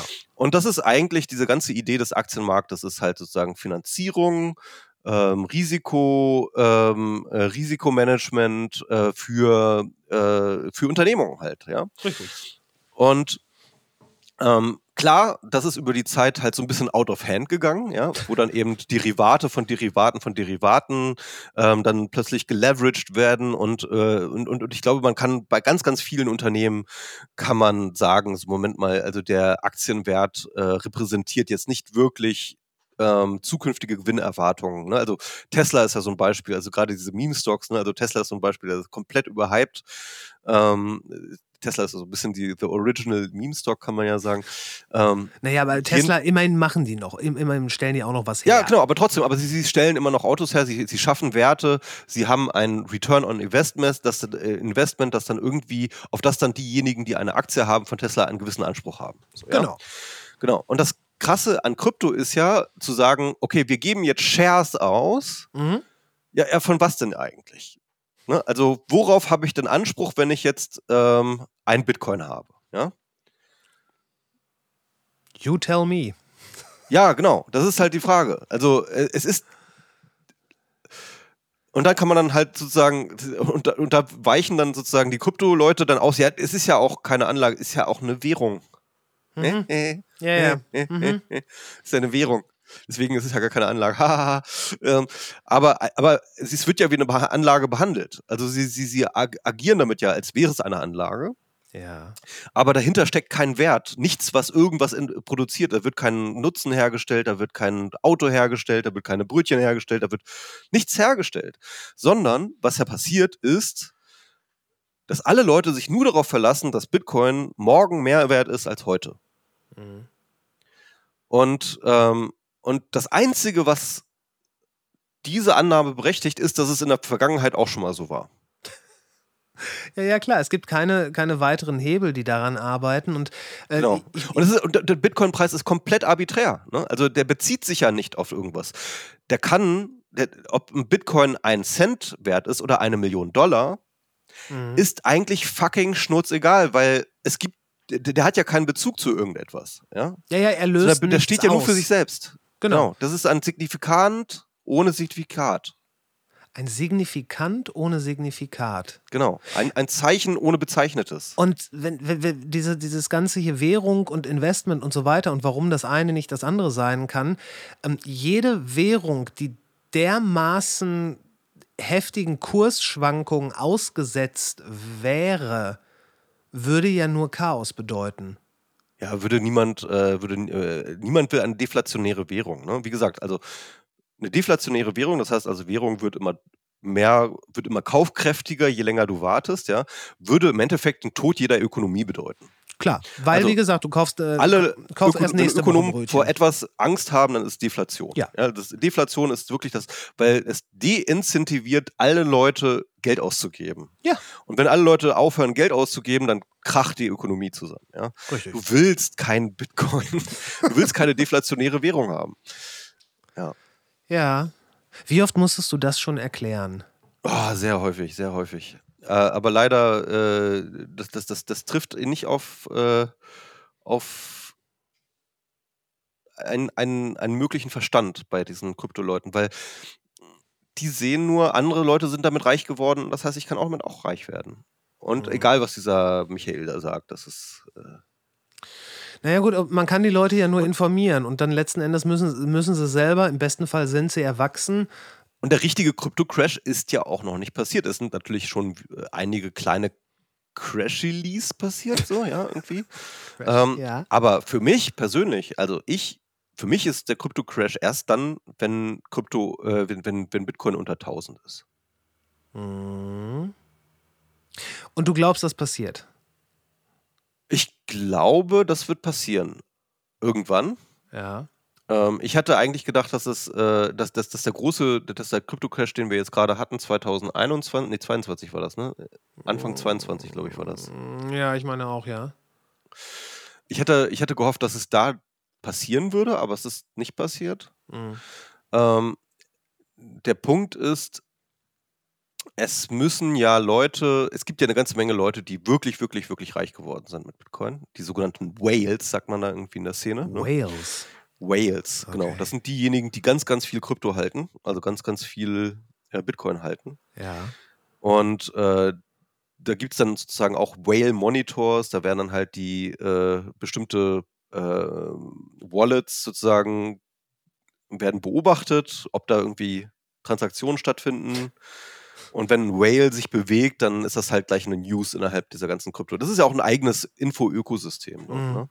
Mhm. Naja, und, äh, und natürlich wird der große Crash erst dann stattfinden, wenn die Whales auscashen. Ne? Also wenn die sagen, okay, ähm, ich habe jetzt genug davon, ich will jetzt nicht einfach nur ein Krypto-Whale sein, sondern ich will jetzt meine fucking Yacht haben. Ja, so. Ja.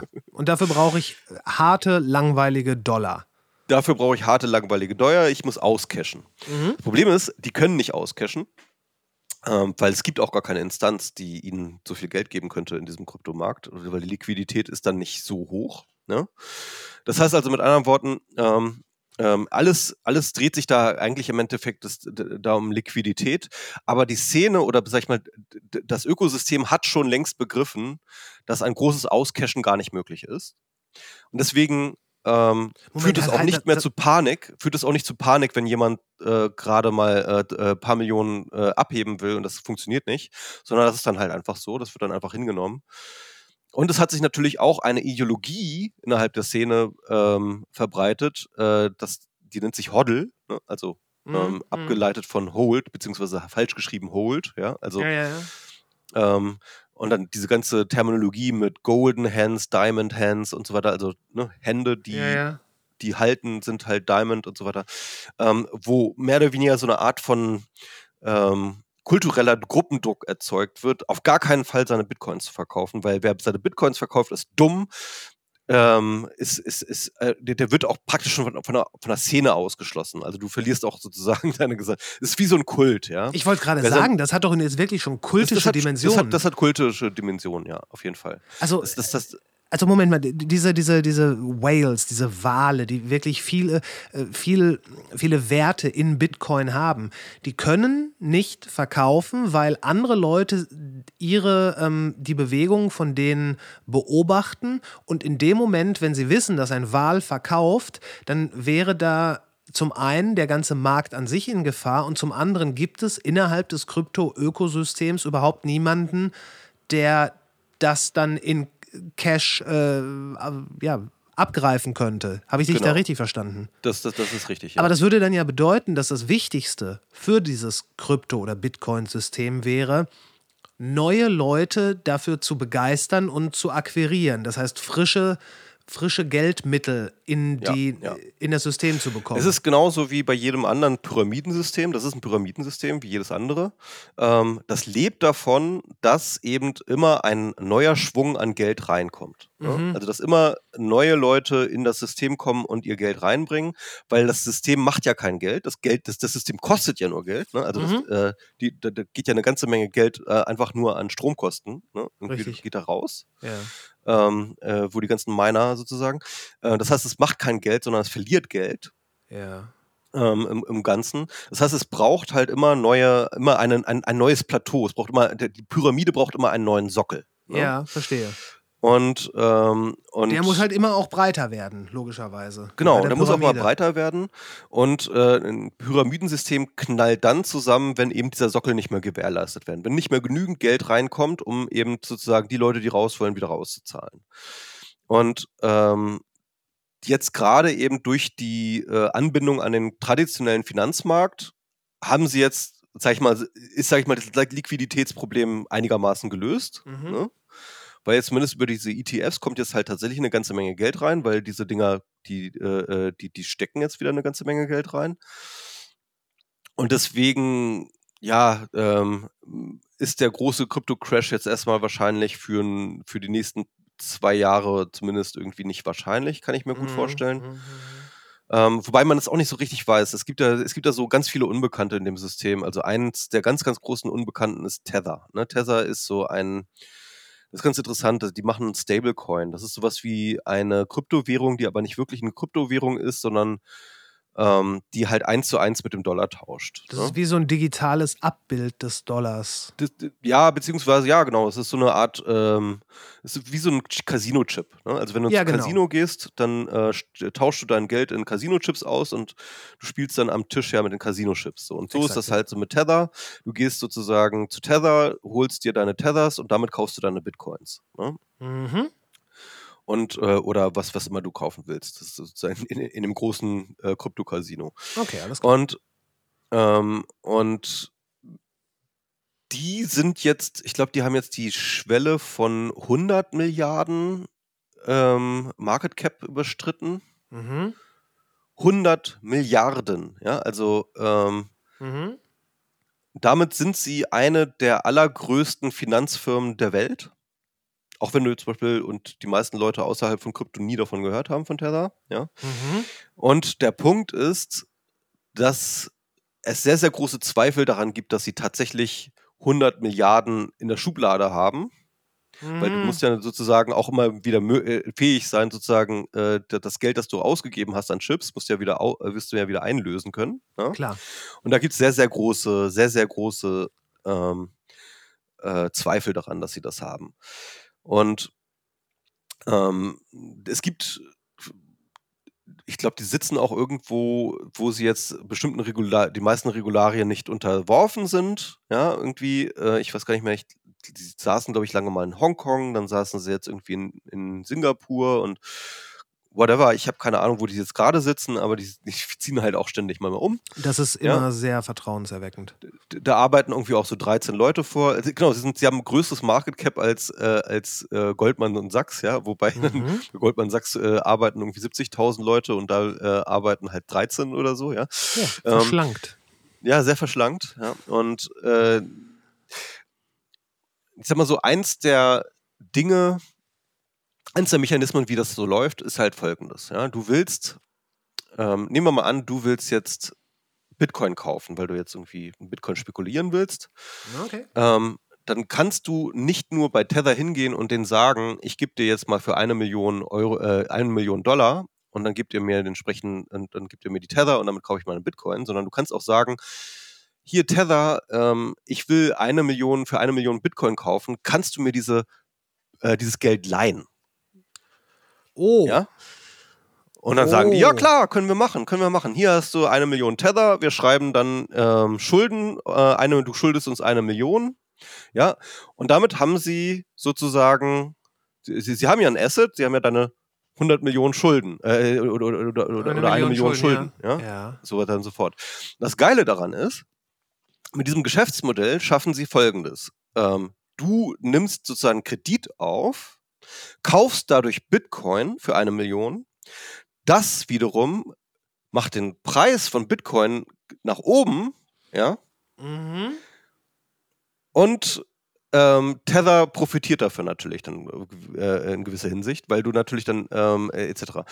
Und das heißt mit anderen Worten, du hast da so, so, so eine Art von ähm, Visual Circle, ne? also so, Ja, eine, ja. so eine Art von ähm, äh, selbstlaufenden Zirkel, Mhm. der halt, ähm, wo es total lukrativ ist, einfach jedem Kredit zu geben, der Bitcoin kaufen will, Ja. was dann Bitcoin nach oben treibt. Ähm, und dann kannst du, und, und, und, und, äh, Tether hat in seinen eigenen Assets auch noch eine ganze Menge Bitcoin. Die werden, gehen natürlich auch mit nach oben. Ne? Ja. Ähm, und ja, also äh, und, und, so funktioniert das System. Ne? Und das ist im Endeffekt ist das Pump and Dump auf einem globalen Maßstab. So. Ja, auf einem pseudo-institutionellen Niveau schon fast. Ja, genau, ja, ja, klar. Also beziehungsweise das ist auf institutionellem Ja, Niveau. eigentlich- ist eigentlich größer schon. als, als die meisten äh, als die meisten Aber Finanzinstitutionen. ist da, ist da dann eine Kan- Kannibalisierung des eigenen Systems nicht eingepreist? Also, ich meine, Klar, äh, alle warten eigentlich immer nur darauf, dass Tether irgendwann stolpert. Ja? ja, Bisher sind sie nicht gestolpert. ja. Tether schafft es seit zehn Jahren oder so, reden sie davon, dass sie sich ähm, Financial, dass sie ein Financial Audit machen wollen. Also Mhm. das ist so ein, ne, gibt halt bestimmte Firmen, die machen, die, die kommen zu dir in die, in die Firma und dann lassen sie sich alle Finanzsachen zeigen und dann machen, au- auditieren sie. Wie so eine Finanzen, Betriebsprüfung. Ja? Genau. Genau. Alle Finanzinstitutionen, die was von sich halten, machen ab und zu ein Audit, um ihren Anlegern auch einfach klar zu machen, hier läuft alles mit richtigen Dingen zu und so Ja. weiter und so fort. Tether verspricht das seit zehn Jahren und es kommt nie.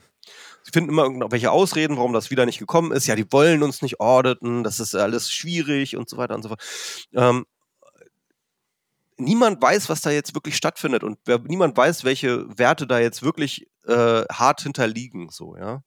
Äh, allein in den letzten Mo Wochen hat Tether wieder viele, viele Milliarden. Die, die kommen dann auch einfach immer so auf einen Schlag. So, da kommt dann einfach so mal hier nochmal 10 Milliarden, oh, Wumms, hier nochmal 5 Milliarden, da nochmal 2 Milliarden. So, das kommt dann immer so, so zackig, so irgendwie. Die kommt so aus dem Nichts. Ja, irgendwie Aha. und und und und und äh, gleichzeitig geht dann natürlich der Bitcoin-Preis gleich immer, immer hoch, ne? Und ja, also es ist es ist ähm, also ich, ich bin mir ziemlich sicher, wir werden irgendwann einen Crash erleben, ähm, in dem Tether die Rolle eine große Rolle spielt. Da kann ich mir gut vorstellen, dass wir das noch erleben werden und ähm, ja, und da hängt dann so viel dran. Dann hängt dann so viel dran. Und alles ist sozusagen, man man muss ja sehen, das ist ja alles aufeinander geleveraged, weil ähm, ein Großteil der Kredite, die zum Beispiel dann Tether und andere Institutionen gi- vergibt, das haben wir ja auch jetzt in dem ganzen Krypto-Crash gesehen bei Three Arrows Capital und äh, wie sie alle hießen, die jetzt alle äh, pleite gegangen sind. Ja. Der Witz ist ja, dass du halt, äh, dass du halt, ähm, dass du halt Kredite vergibst und diese Kredite wiederum absicherst mit Krypto. Ja, also der, der Krypto, äh, du, du sagst, okay, äh, ich hinterlege Krypto oder äh, äh, Ansprüche auf Krypto, äh, um den Kredit zu machen, mit dem ich weiteres Krypto kaufe. das funktioniert wahnsinnig super, solange der Preis immer nach oben geht. Ja? Ja, Wenn ja, der Preis klar. nach unten geht, dann ist plötzlich äh, das Krypto nicht mehr so viel wert, mit dem du deinen dein Kredit äh, äh, beliehen hast. Ähm, dann kommt irgendwann der Margin Call. Das ist dann halt, wenn ähm, der Kredit nicht mehr hinreichend gedeckt ist durch die, äh, durch die Sicherheiten. Ja, das, das nennt man Margin Call. Das heißt mit anderen Worten, da passiert ein Automatismus, dass dann die Institution anfängt, ähm, sozusagen die, die, äh, die, die, die, die hinterlegten äh, Kryptos dann zu verkaufen, was dann wiederum den Preis sink, senken lässt und dann eine Spirale rückwärts geht. So, ja? Das- Das, haben wir das- ganz häufig gesehen bei diesem Crash so. Aber bisher ist der Tether, ich finde es ich find's fast ein bisschen äh, spooky, dass die da bisher stabil geblieben sind. Die haben noch mal irgendwelche Geheimnisse, glaube ich, warum die das irgendwie äh, immer geschafft haben zu managen. Aber, ähm, aber ich würde sagen, dass äh, Maynard Keynes hat das immer so schön ausgedrückt. Mhm. Ne? Also ganz wichtiger ähm, Ökonom. Ja. Er meinte, ähm, äh, der, der Markt kann länger irrational sein, als du solvent bleiben kannst. Ne? Ähm, und das, was er damit sagen wollte, ist, du, du, wenn du jetzt zum Beispiel eine Blase entdeckst, wenn du jetzt sagst, so wie ich jetzt, ne, zu sagen, so, hey, äh, Krypto ist eine Blase, Mhm. ja, dann ist natürlich, sag ich mal, die, ähm, dann ist natürlich die Versuchung sehr groß, dass ich jetzt hingehe und sage, dann wette ich doch gegen diese Blase. Ja? Dann suche ich mir irgendwelche ähm, Möglichkeiten, wie ich gegen Krypto wetten kann. Wie ich Mhm, darauf wetten mhm, kann, dass mhm. Krypto zusammenbricht. Ne? Das gibt es ja irgendwie Derivate, alles Mögliche. Keine Ähm, Ahnung. Ka- kann, kann man schon machen. Ne? Also man kann, man kann gegen, man kann ähm, gegen Dinge we- wetten. Man kann auf sinkende Preise wetten. Das geht. Ja. Ne? Das ist im Finanzmarkt. Und das ging auch schon immer, auch schon zu Maynard Keynes Zeiten. Und auch zu Maynard Keynes Zeiten gab es Blasen. Ja? Und er hat aber, finde ich das sehr, sehr gut beschrieben. Na klar kannst du dann versuchen, irgendwie dein Bett zu setzen gegen den Markt, ja. Aber nur weil der Markt irrational ist, heißt es nicht, dass er morgen abstürzt. Ja, die Zeit, wie sich so eine Blase halten kann und reproduzieren kann, das ist unvorhersehbar. Ne? Mhm. Also selbst wenn du ganz hundertprozentig sein kann, sagen kannst, das ist eine Blase, und ich bin mir sehr confident darin zu sagen, das ist eine Blase, ja, ja, kann ich trotzdem nicht sagen, und sie wird dann und dann zusammenkrachen, weil ähm, das System ist zu komplex und das ist äh, und, und die Irrationalitäten sind so eingeschleift und, und, und so mittlerweile auch kulturell eingebuddelt bei den Leuten. Ne? Auch Mhm. ganze, mit diesem ganzen ideologischen Hoddle und so weiter und so fort. I don't know, I don't know. Ähm, Es, äh, und, es, und, und, und ich habe es mir zum Prinzip gemacht, ich wette nicht. Ne? Also ich wette grundsätzlich nicht. Diese ganze Finanzmarkt-Scheiße, ähm, es ist okay, wenn man sich ein ETF kauft oder sich ein paar Aktienportfolio zusammenklickt oder wha- whatever, do what you want. Aber dieses Spekulieren, dieses Wetten, dass irgendwas raufgeht und dann verkaufen und, und kaufen und so weiter ja, und so fort. ja, ja, das ist viel zu Äh, stressig. Ja, das lasse ich. Auch, auch einfach, um meine eigene Lebensqualität nicht zu, ver zu gefährden. Ja, na, natürlich, weil sonst äh, das. Das ist halt auch so weit weg von allem normalen, wirklich organischen Leben und darum äh, passt das halt auch so gut zu, äh, zu Krypto. Ich finde das, aber es ist äh, Krypto oder gerade Bitcoin und diese ganze Szene, ich glaube, was die wirklich gut gemacht haben, waren so, die haben die richtigen Geschichten erzählt. Die haben ihren Gründungsmythos mit dem äh, Satoshi Nakamoto. Nakamoto, genau.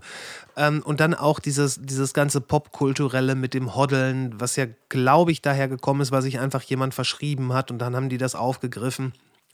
Und ähm, ja, also das hat schon viel Kultiges. Es gab irgendwann mal, das habe ich gesehen, da waren diese, diese leuchtend roten Augen in den äh, Ja, ja, in den Twitter-Profilen. Profilbildern, ja. Genau, das war dann auch, das war, hat dann auch irgendwas bedeutet. Es hat schon wirklich sehr viel Kultiges. Und am Ende des Tages, wir sind ähm, soziale Wesen, auch wenn wir uns oft asozial verhalten. Aber wenn du dann in so einer, äh, in so einer Gang drin bist, dann ist das natürlich auch schön für dich. Dann hast, dann Ja. ist das ein Platz, wo du sagst, Ja. okay, da, da gehöre ich hin. Ja. Das Schlimme ist dann, wenn irgendwelche Leute versuchen, nicht im Sinne einer, ähm, einer Gemeinschaft, sondern nur für, für die eigene Tasche zu arbeiten, was faktisch ja da passieren muss. Ja. Weil aus, aus, outcashen machst du alleine. Ja, wobei deren Form von Sozialismus heißt, äh, we all gonna make it. Ne? Ja, richtig. Das hat, das hat ja schon immer gut geklappt. Wir Genau, werden we all alle gewinnen. Wir werden alle gewinnen, wenn wir nur alle gemeinsam an das große Ziel glauben, dass Bitcoin mal mehr als eine Million Dollar kostet pro Bitcoin. Oder Dann sowas. werden wir dann, alle dann gewinnen. werden wir es alle geschaffen. Wir müssen nur genug äh, zusammenhalten und hoddeln. Und dann, und dann wird, dann wird äh, die Bitcoin, dann werden die anderen schon sehen. Dann, Dann werden sind wir alle das, steinreich. das ist das ist auch so eine Sache. De- Denen werden wir es zeigen und Ja, klar, wie wir ja. es denen zeigen werde. Ja, ja, Ähm, genau. Erinnerst du dich an diesen einen Spruch von, ähm, ach, wer war das? Volker Pispers, der gesagt hat, ja, im Kapitalismus kann vielleicht jeder reich werden, aber nicht alle.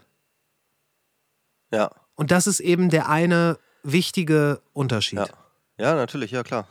Und, ähm, und dann sagen die ja, wir können aber alle reich werden und ihr nicht. Richtig, weil wir ja noch mal eine und das, abgegrenzte Gruppe das, sind. das ist dann auch wirklich so interessant. Also wenn man wirklich tief mit denen ins, Diskussi äh, ins Diskutieren kommt ne? und die dann einräumen müssen, okay, deflationäre Währung, vielleicht gar keine so gute Idee und, ähm, und, dann, äh, und dann, das ist ganz witzig, dann, dann, dann, schwenken sie ein auf so eine Degrowth-Argumentation und sagen so, ja, ja, wir, wir, wir, wir, ähm, wir konsumieren ja eh viel zu viel. das ist so geil, ne? Und dann so, hey, Moment mal, also wie definierst du Wohlstand? Ähm, weil das, geht am Ende des Tages geht es ja beim Number Go Up nicht um Number Go Up, sondern es geht natürlich um Wohlstand, oder sollte es eigentlich gehen. Ne? Na ja, klar. Also, und, aber wenn du jetzt irgendwie glaubst, irgendwie an eine Gesellschaft, in der weniger, äh, weniger äh, die, die Menschen insgesamt weniger konsumieren, ne, ja, irgendwie, irgendwie klappt, irgendwie kommt das nicht zusammen. Ähm, und jedenfalls, ähm, also wenn du an diesen Punkt kommst, ja, und wenn du sozusagen an das Endgame kommst, das ist nämlich genau das Endgame, das Endgame dieser ganzen Geschichte. Wo- soll das, in welcher Gesellschaft soll das äh, existieren? Aha. Da gibt es auch eine schöne, äh, schöne Bebilderung davon. Das ist dann so, so dieser Turmbau zu Babel, diese, diese, die, diese alte Malerei, ja, Ja. wo dann halt äh, mit Pepe der Frog halt äh, verschiedene Kasten dann ähm, auf diesen verschiedenen Stufen des, des Turmes ähm, dargestellt werden. Jesus. Ähm, und äh, dann, dann im Endeffekt strukturiert sich dann die gesamte Gesellschaft danach, wie viel Bitcoin man hat. Ja. Ah. Und äh, diejenigen, die gar keinen Bitcoin haben, was wahrscheinlich die meisten sind, das sind dann sozusagen die Peasants, die sich dann halt sozusagen von uns, von uns Bitcoin-Haltern, müssen die sich dann halt irgendwie Bitcoin leisten, äh, leihen, weil sonst können die ja nicht überleben. Deswegen sind die alle komplett abhängig von uns, weil es gibt ja, Bitcoin ist dann, in deren Vision ist Bitcoin the only game in town, ja. Und deswegen sind alle abhängig dann von ihnen, weil sie haben ja die ganzen Bitcoin. Ja. Und das ist das Einzige auf der Welt, was noch irgendwie was wert ist. Ah. Und, ähm, und also, äh, es macht keinen Sinn. Und das ist, es ist, tut mir selber in meiner eigenen Logik äh, Sch- Schaltkreisen weh, das überhaupt zu formulieren. Aber auf jeden Fall, das ist so, so, so deren, deren Idee sozusagen eine, eines neuen, ein- einer neuen, eines neuen Feudalismus, wo sie dann aber sozusagen in der, ähm, in, in, in der Fürstenkaste mit ihren, mit, mit ihren Bitcoin-Wallets sind. Und damit haben wir auch den äh, Schulterschuss zwischen äh, den Libertären und der Monarchie wieder hingekriegt. Ja, genau. Der- Also ist, ist Bitcoin eigentlich der feuchte, feucht-libertäre Traum? Ja, absolut, natürlich. Das ist, äh, das, das hängt extrem eng zusammen. Und Also keine ist, äh, Revolution. Ja. Also nicht jeder Libertäre ist Bitcoiner, aber alle Bitcoiner, Bitcoiner sind libertär. Libertäre. Ja, Ja. das war jetzt ein wilder Ritt, Michael. Ja. Fand ich gut. ja, genau. Fand ich haben wir jetzt super. zwei Stunden geredet. Wir haben wa? jetzt zwei Stunden geredet und ich fand das gut. Damit haben wir so manchen 15-Jährigen, glaube ich, abgeschüttelt. ja. Alright. Ey, ich, ich danke dir, das, das war super. Ich, ähm, lass uns das noch, wenn Tether irgendwann in sich zusammenbricht und du da die wirklichen Insights hast, lass das noch mal machen. Ah, ich bin da, ich, ich will ehrlich gesagt in dem Thema auch gar nicht mehr drin sein. Das hast ich, du schon im Vorgespräch gesagt. Das, Das- hast das du schon im. Vorgespräch gesagt. ab-. Aber du warst so mit ist. dabei. Du warst jetzt gerade so mit dabei. Du hast dich, also ich dachte auch schon, ja, er wollte ja nicht so viel über Krypto reden. Aber dann kaum, du, du kamst dann da so rein und Ja, leider muss man wieder über Krypto reden, weil es jetzt gerade wieder Number Go Up ist und so. Und Ja. deswegen äh, ist es jetzt wieder so ein bisschen mehr in die, in die allgemeine Wahrnehmung gekommen. Und ich würde aber am liebsten würde ich einfach gerne, dass das alles nur stirbt und dass wir uns hinterher nur noch drüber kaputt lachen, was, was das für ein, eine Dummheit war und, und ich da nie wieder drüber reden muss. ja, dann kann man Das irgendwann noch alte, alte Kriegsgeschichten darüber erzählen. Ja. Das ist, das ist, das ist schon okay. Und ich meine, ey, irgendjemand muss es ja machen. Irgendjemand muss ja äh, the voice of reason äh, bleiben. Ja, ja. Von daher, ich danke dir, dass du diese äh, Stimme bist. Und ähm, ja, danke, dass du hier warst. Komm gerne wieder. Ich danke dir für das schöne Gespräch äh, und schöne Grüße an alle deine Hörer und Hörerinnen. Und wir sind raus. Ladies and Gentlemen, danke fürs Zuhören, für die gemeinsame Zeit und danke für eure Unterstützung. Äh, ob per PayPal, wo jeder Euro zählt, oder im Abo bei Steady oder einfach indem ihr diesen Podcast abonniert, vielleicht bewertet und fleißig weiterempfehlt. Gerade das ist für Independent-Formate unglaublich wichtig und ich freue mich über jede neue Hörerin und jeden neuen Hörer. In den Shownotes findet ihr die Links zu dieser Folge, zum Newsletter und auch zu den Socials und dann lesen und sehen wir uns ja vielleicht mal bei Threads oder Blue Sky oder Instagram. Hören werden wir uns am 18. März. Nächste Woche ist einmal kurz Päusken. Am 18. März ist dann der Autor Dirk Bernemann zu Gast, mit dem ich über sein neues Buch sprechen werde. Bis dahin, was immer ihr tut, macht's gut und bis später.